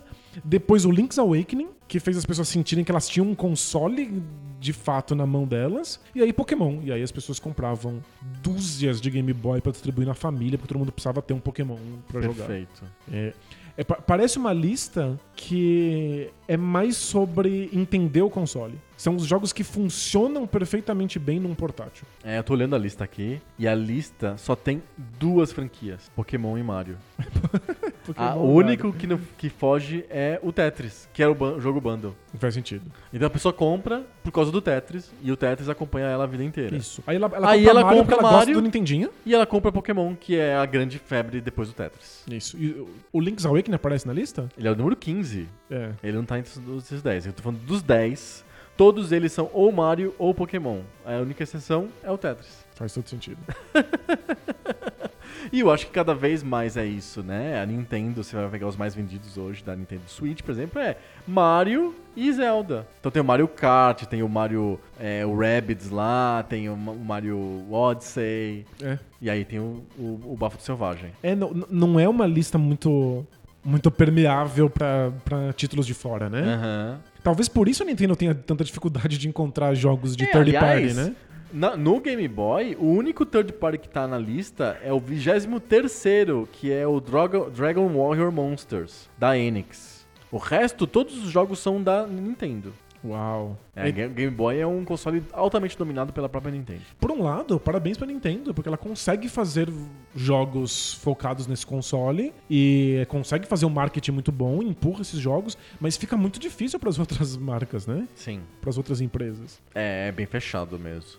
E eu, eu a- não sei como que é esse Dragon Warrior, mas eu acho que ele deve ser tipo um, um RPG tipo tipo Final Fantasy, não sei. É, pode- o Dragon Warrior te- talvez seja dra- o Dragon Quest, mas na versão americana, não sei. É possível, vai pode ser um pros RPG. Links, vai pros links do post. Pode ser um RPG. Conclusões da nossa. A gente viu sobre vários consoles, os, dos primeiros consoles, depois a gente faz um parte 2 com os outros consoles. Alguma conclusão? Tem um padrão de li- jogo mais vendido? É, eu acho que Alguns o bundle é bem importante, né? isso. Eu acho que qualidade não é um padrão. Não. Definitivamente não. Tem a ver Mario com. Land prova totalmente. Totalmente. Acho que tem a ver com esses jogos serem acessíveis e com o quanto a empresa quer mostrar pra você que esse jogo indica o que o console faz. Uhum. Acho que tem, tem muito mais a ver com posicionamento de mercado do que tem a ver com o que o jogo é de fato. isso. Perfeito. com raríssimas exceções. Eu acho que é o que parece agora. A gente tá pegando os videogames bem do princípio. Não sei se isso vai continuar se dando nos próximos consoles que a gente analisar. Perfeito. Muito bom, acho que fechamos. Temos um padrão, temos um um novo tipo de programa. É um programa sobre os mais vendidos. e a gente continua ele em algum outro episódio aí do Isso. Pix. A gente continua falando sobre 64, PlayStation, Saturn e Dreamcast. Legal, aguardem. Aguardem, agora é a hora do Telecat. Telecat.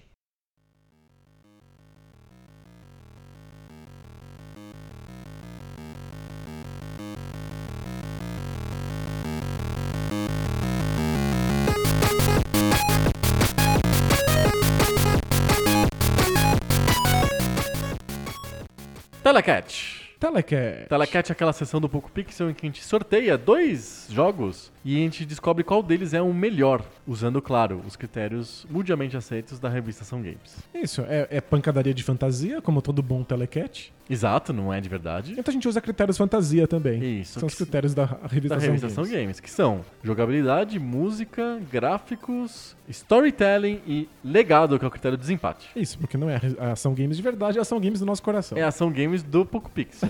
Mas interessa a outra Ação Games? Marca registrada. É, que se dane a história o- de verdade, né? O que importa mesmo é o que É como eu lembro. É como a gente gosta. Esses os- a, gente vai- a gente tá sorteando dois jogos, não é dois jogos que foram lançados, não. A gente tá sorteando dois entre os 200 jogos que vão ser resenhados nos livros do Poco Pixel. Boa! A gente já falou. livros. É, livros. A gente já falou sobre os livros no, no durante o tema principal. A gente já comentou, mas ref- refor- reforçando, a gente vai lançar ainda esse ano d- pelo menos um dos dois livros que vão contar a história dos videogames através dos grandes jogos, através de 200 grandes jogos que a gente selecionou nós com, com nossas próprias nossas próprias mãos. E é, e a gente vai usar esses jogos para contar a história dos videogames e esses jogos vão estar aqui servindo como base do nosso sorteio do Telecat. Legal. É um, é um passeio pela história dos videogames a partir da nossa análise de alguns jogos fundamentais. Exatamente. Estamos preparando o crowdfunding, né? Isso. A gente já tá em processo aí de calcular os custos, a gente já tem 70% dos textos já escritos, pro- pro- pro- principalmente pro primeiro livro, né? E em breve traremo- traremos mais informações de como que vocês vão poder participar e comprar os livros, né? Claro, né? É isso, fiquem de olho. É Vai- isso aí. Vai ficar bonitão. E, mas aí vocês vão. A gente não vai contar quais são os jogos que estão nos, nos livros, mas vocês vão poder sacar, porque os- todos os sorteios aqui do Telecat são jogos do livro. Então, se a gente sorteou, é que porque tá- vai estar no Isso. livro. É que a gente sorteia mesmo, de fato, então é Exato. t- fora do nosso controle. São dois papéis, dois bloquinhos de papel que a gente pega um jogo de de cada um desses bloquinhos e aí é o que, que vier a gente fala. É isso, vamos sortear? Vamos sortear? Vamos lá, eu tô pegando aqui, não sei o que, que é. É, a gente falou muito sobre esse jogo hoje. Ah, é? É. Qual que é o seu jogo então? Meu jogo é o Demon Attack. É sério? É sério, olha aqui. Uau! Saiu Demon Attack. Muito bom, porque eu tenho um jogo absolutamente nada a ver com Demon Tech pra falar. Fala. Sensible Soccer.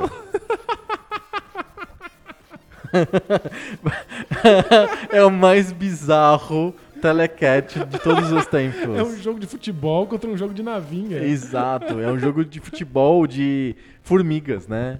São formiguinhas. Isso, o Sens- o Sensible Soccer é um jogo de, de PC, ficou muito famoso e vendeu muito na Europa. E sem, sem medo de queimar a pauta, mas ele foi o responsável pela, pela EA entrar na, na, ida- na história de futebol e fa- tirar o acordo com a FIFA. Porque Foi, foi um sucesso foi tão graças grande que a ao EA quis, sucesso né? das- do Sensible Soccer que a EA falou: olha, esses europeus aí estão comprando jogos de futebol e eles gostam desse jogo aqui. O que, que a gente pode fazer pra pegar um pedaço desse, desse, dessa receita de jogos de futebol? E aí que a EA Canada criou o FIFA International Soccer. Mas a, a origem de tudo é o Sensible Soccer. E ele tem coisas bem, bem interessantes pra con- conversar sobre ele. Ah, é? Você gosta muito de, de Sensible Soccer? Não, não gosto muito do Sensible Soccer. Eu, eu sabia, só quis cutucar. assim. Mas ele, ele é interessante. O, o Sensible Soccer, se vocês pensarem na imagem de futebol de formiguinhas, acho que vocês vão entender bem o que que é o Sensible Soccer. É um jogo que acon- em 92, 93, a época dele, ele conseguia fazer o que pouquíssimos outros jogos faziam, que é colocar 11 jogadores de cada lado no campo. É, isso já era surreal. É surreal porque todos os outros jogos eram assim, fu- so- society de cinco jogadores, sabe? Tipo, é, cinco na linha e um no gol. Três, no caso do Pelé Soca, que inclusive já veio no, no nosso telecat Pelé Soca. Tá Saindo vários jogos de futebol. Exato. É, o, o Pelé Soccer tinha três jogadores, então s- pensar em 11 jogadores era uma coisa assim do tipo absurda, né? O Sensible Soccer conseguiu. Como que ele conseguiu? Formiguinhas. Formiguinhas. Formiguinhas. Então ele coloca todo o poder do, do videogame, no caso do computador, no ca- é um PC, é um jogo de PC, ele, ele coloca todo o poder do PC pra fazer a jogabilidade. Pra fazer o- os jogadores terem posicionamento, pens- a inteligência artificial funcionar, o jogador adversário ser interessante, e não no gráfico. O gráfico fica totalmente relegado, o importante é o futebol em si tá rolando.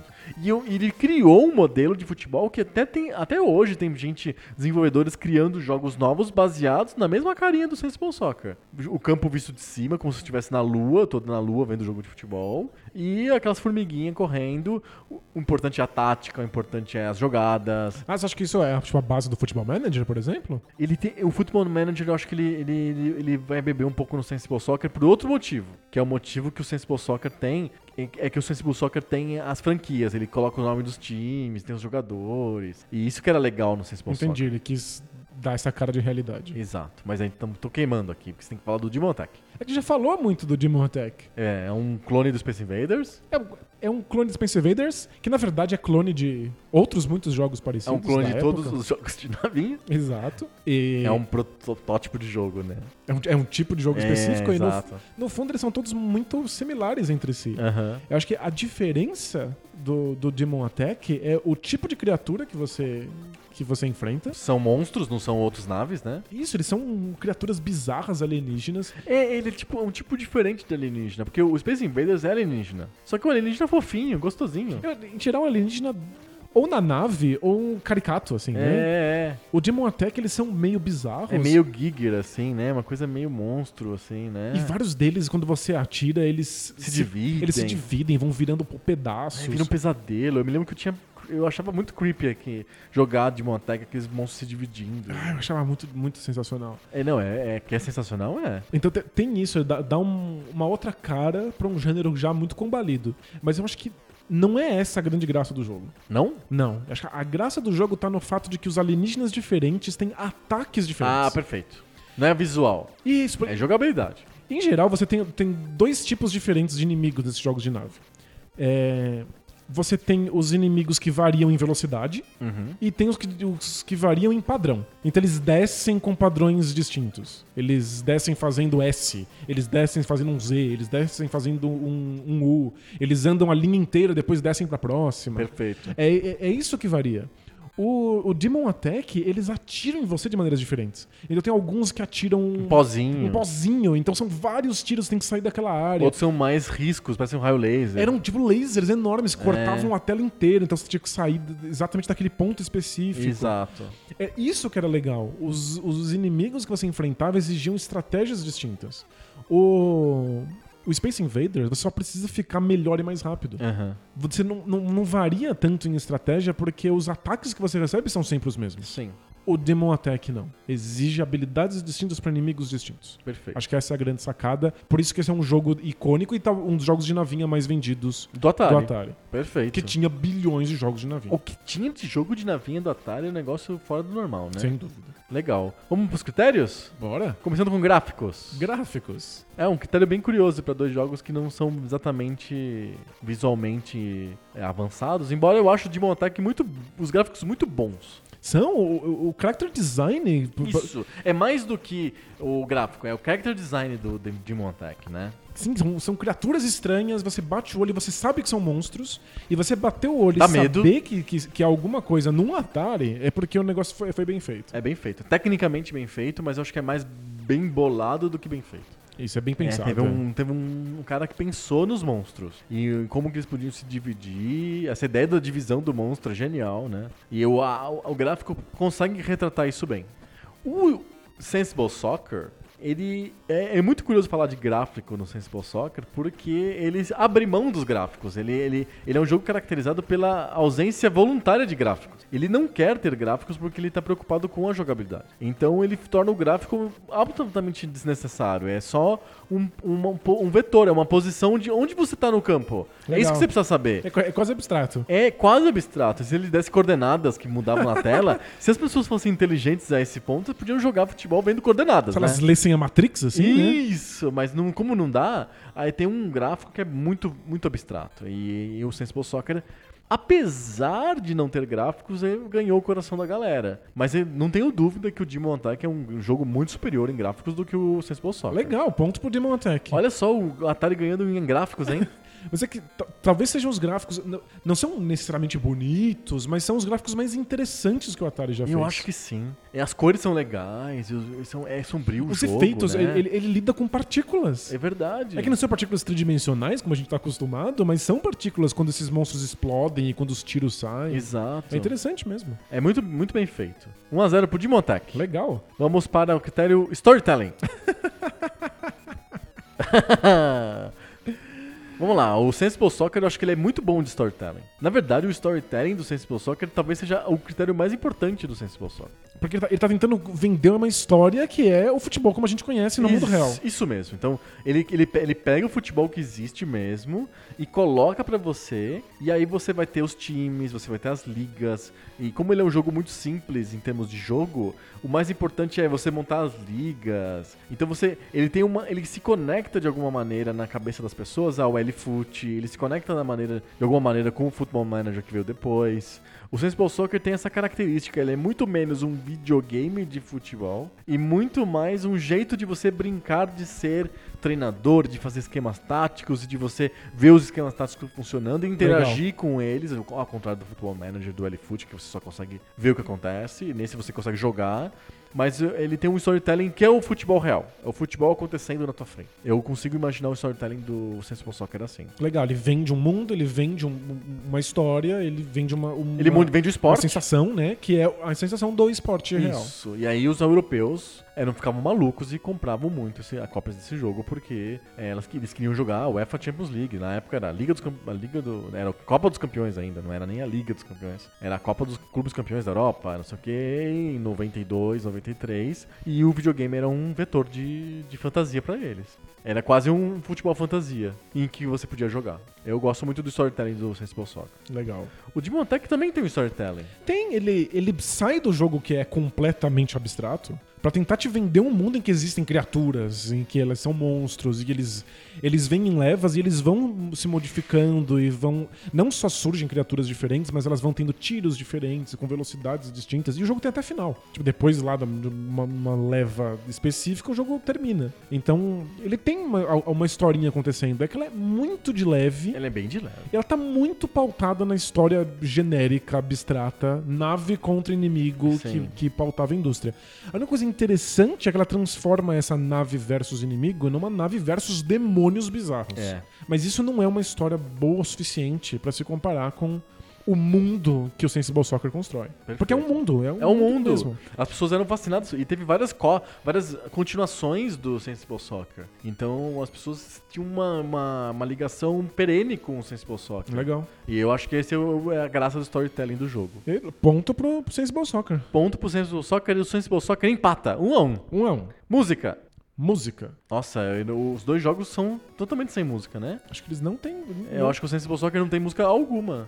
o, o Tem Demon talvez Attack- barulhinhos. É, o Demon Tech tem som de tirinhos. Mas que- posso dizer, eu gosto do Sound World do Demon Attack. Apesar de ser muito, muito extrapolação mental, viajar, viagem na maionese e falar de Sound World pra Demon Attack, um jogo de Atari que só tudo ruído, mas ele consegue, eu acho que ele consegue vender os barulhos dessas- desses seres estranhos, nojentos, assim, esses monstros.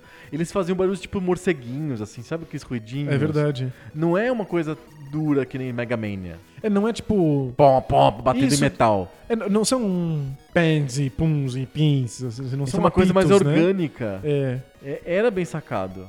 O Simple Soul Soccer não tem som nenhum. Acho que, te- acho que a boa parte das pessoas até jogava até sem barulho. Mas tinha barulhos. Tinha, tinha, tinha barulhos. Acho que de bola batendo e torcida. E não eram bem feitos? Não vendiam o cenário? Ah, eles, não- eles vendiam, mas não era especialmente motivante. Você quer dar som pro Demon Attack? Música pro Demon Attack tem três barulhinhos. Mas o Simple Soccer também não tem nada. O Simpsons Attack eu não conheço o som, então eu tô torcendo pra ser melhor. Mas se você não for, adeus. Não, não, eu acho que a gente vai ter que ir no Demon Attack. é o sorteio da nisso, né? A gente, tem, cara- a gente tem Maravilhoso. características que os jogos são ausentes, né? Não, não tem critério música, som nesses dois jogos. Ah, A vamos gente lá. tá extrapolando, a gente podia eliminar essa, cate- essa categoria. Porém, Não, tem que ter um fica vencedor. par. É, fica par. Aí Tem que ter vai um que vencedor. empata. Então, Demon Attack levou 2x1. Um. Levou em música sem ter música. Isso, o juiz aí ele inventou um pênalti. Maravilhoso. Porque o Demon Attack tá jogando em casa. Pô, 2x1. 2x1. Agora vamos pôr o último critério antes do critério desempate, que é o critério jogabilidade. Jogabilidade. E aí temos o que falar. Ah, sem dúvida. O Demon Tech é gostoso, é responsivo e exige uma estratégia na jogabilidade que outros jogos do, do gênero não exigem. Ele ainda sofre com o fato de ser uma jogabilidade extremamente simples Sim. e bastante pautada em outros jogos similares. Mas é legal, se eu quisesse mostrar como era a jogabilidade dessa época, eu provavelmente daria Demon Tech na mão de uma pessoa e não Space Invaders. Certo. Prefiro a jogabilidade do Demotech. Mas isso não quer dizer muita coisa. Tá. Eu. é, d- Você tá falando prefere do que o Space Invaders ou prefere do que o Sensible Soccer? Prefiro do que o Space Invaders. Ah, tá. Não, não. É isso. Que o Space... Eu acho que o Demon Tech é o segundo melhor jogo de navinha do. Você prefere o Mega Mania, Eu né? sou muito fã do Mega Mania. E eu, eu- eu- Mas eu acho mais. Eu acho muito interessante a jogabilidade do, do Demon Tech. O Porém, Me- o Mega Mania é mais rápido, É do, bem que, rápido. do que o Demon Attack, é, é mais difícil. mas ele é sobre padrão, no sentido de que os inimigos vão vindo em levas Isso. rápidas e você só tem que acertar. Exato. O Demon Attack é sobre aprender tiros específicos, posicionamentos específicos, monstros específicos. Eu acho que é a jogabilidade mais interessante. É. É. Mas eu, é, o, o lance é que no, o Telecat é contra o Sensible Soccer, não contra o Mega Mania, contra o. Não, justo. É só pra mostrar que ele é, ele é uma jogabilidade interessante dentre Sim, os sim, seus sim. pares. Perfeito. Eu gosto muito, mas eu, vo- eu votaria no Sensible Soccer. Porque ele criou uma jogabilidade nova, que é tentar fazer um jogo de esporte visto da lua, em que o mais importante é o cérebro criando jogadas do que a habilidade dos dedos de passar a bola e, e fazer, e chutar pra frente. Pensa o quanto, dif- quanto impossível que é você tentar fazer jogadas no Konami Soccer, no Pelé Soccer, É impossível. ou no Super Futebol que te listou aqui do Master System. A gente tava comentando sobre isso recentemente, que Konami Soccer e o primeiro FIFA são jogos sobre chutar pra frente. Isso Você é... não passa a bola um porque não pebolim. funciona. Você chuta pra frente e vê se você alcança depois. São jogos de pebolim. É. Você fica chutando a bola pra frente e vê o que acontece. O Sensible Soccer, ele cria a jogabilidade de montar jogadas, de fazer passes, de passar a bola e, e- e ir pra frente, e fazer uma jogada em profundidade, de você ver a tática que você desenhou sendo construída em- na tua frente em tempo real. Eu acho que o, Sen- o Sensible Soccer, ele cria uma jogabilidade nova que não tinha antes em jogos de esporte. Nenhum tipo de jogo de esporte era desse jeito. Não, não não é só inovador, é muito sofisticado. Não- É, é, É, o- incrível. O ponto é do Sensible É o Soccer pon- com certeza. Com certeza, Sensible Soccer empata 2 a 2 E vamos para o critério de desempate, atuando hoje como desempate mesmo, que é o legado. Legado. E eu tenho um campeão na minha cabeça, É, claro. que é o Sensible Soccer. É óbvio. O, o, o Demon Attack, ele tá no meio de muitos outros jogos que tem essa mesma mecânica.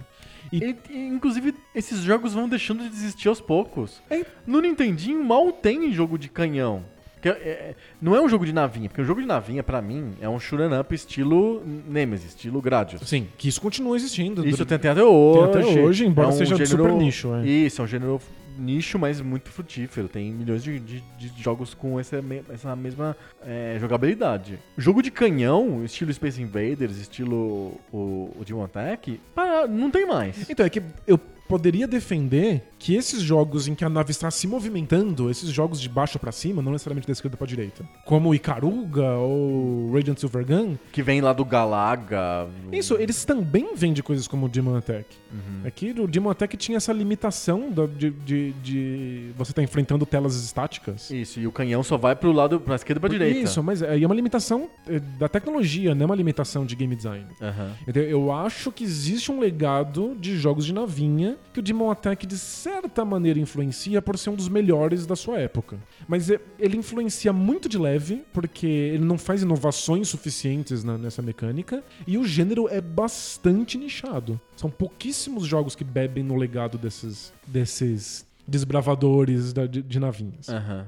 O Sensible Soccer criou todo um gênero de jogos de esporte. Um tipo de jogo de esporte. É, é, exato. O legado do Sensible Soccer é: um, fazer com que a EA se interessasse pelo futebol. Isso foi. Isso tipo, Já é suficiente, Isso é. já é suficiente, porque mudou o mundo, né? Hoje a EA, virtualmente, no, fora dos Estados Unidos, vende só jogo de futebol. Sem dúvida. Nos Estados Unidos tem lá o Madden, que é absurdo e tal. Mas fora é FIFA. O EA, a parte de esportes da EA, né? Isso, né? EA Sports. É, EA Sport. É, hum, Segundo, botou a- os times reais e campeonatos e essa ideia de fazer um futebol simulação, um futebol fantasia com 11 jogadores, os jogadores tendo nome. Ah, Basicamente, o Sensible Soccer inventou isso do nada. Isso criou jogos que são só sobre isso.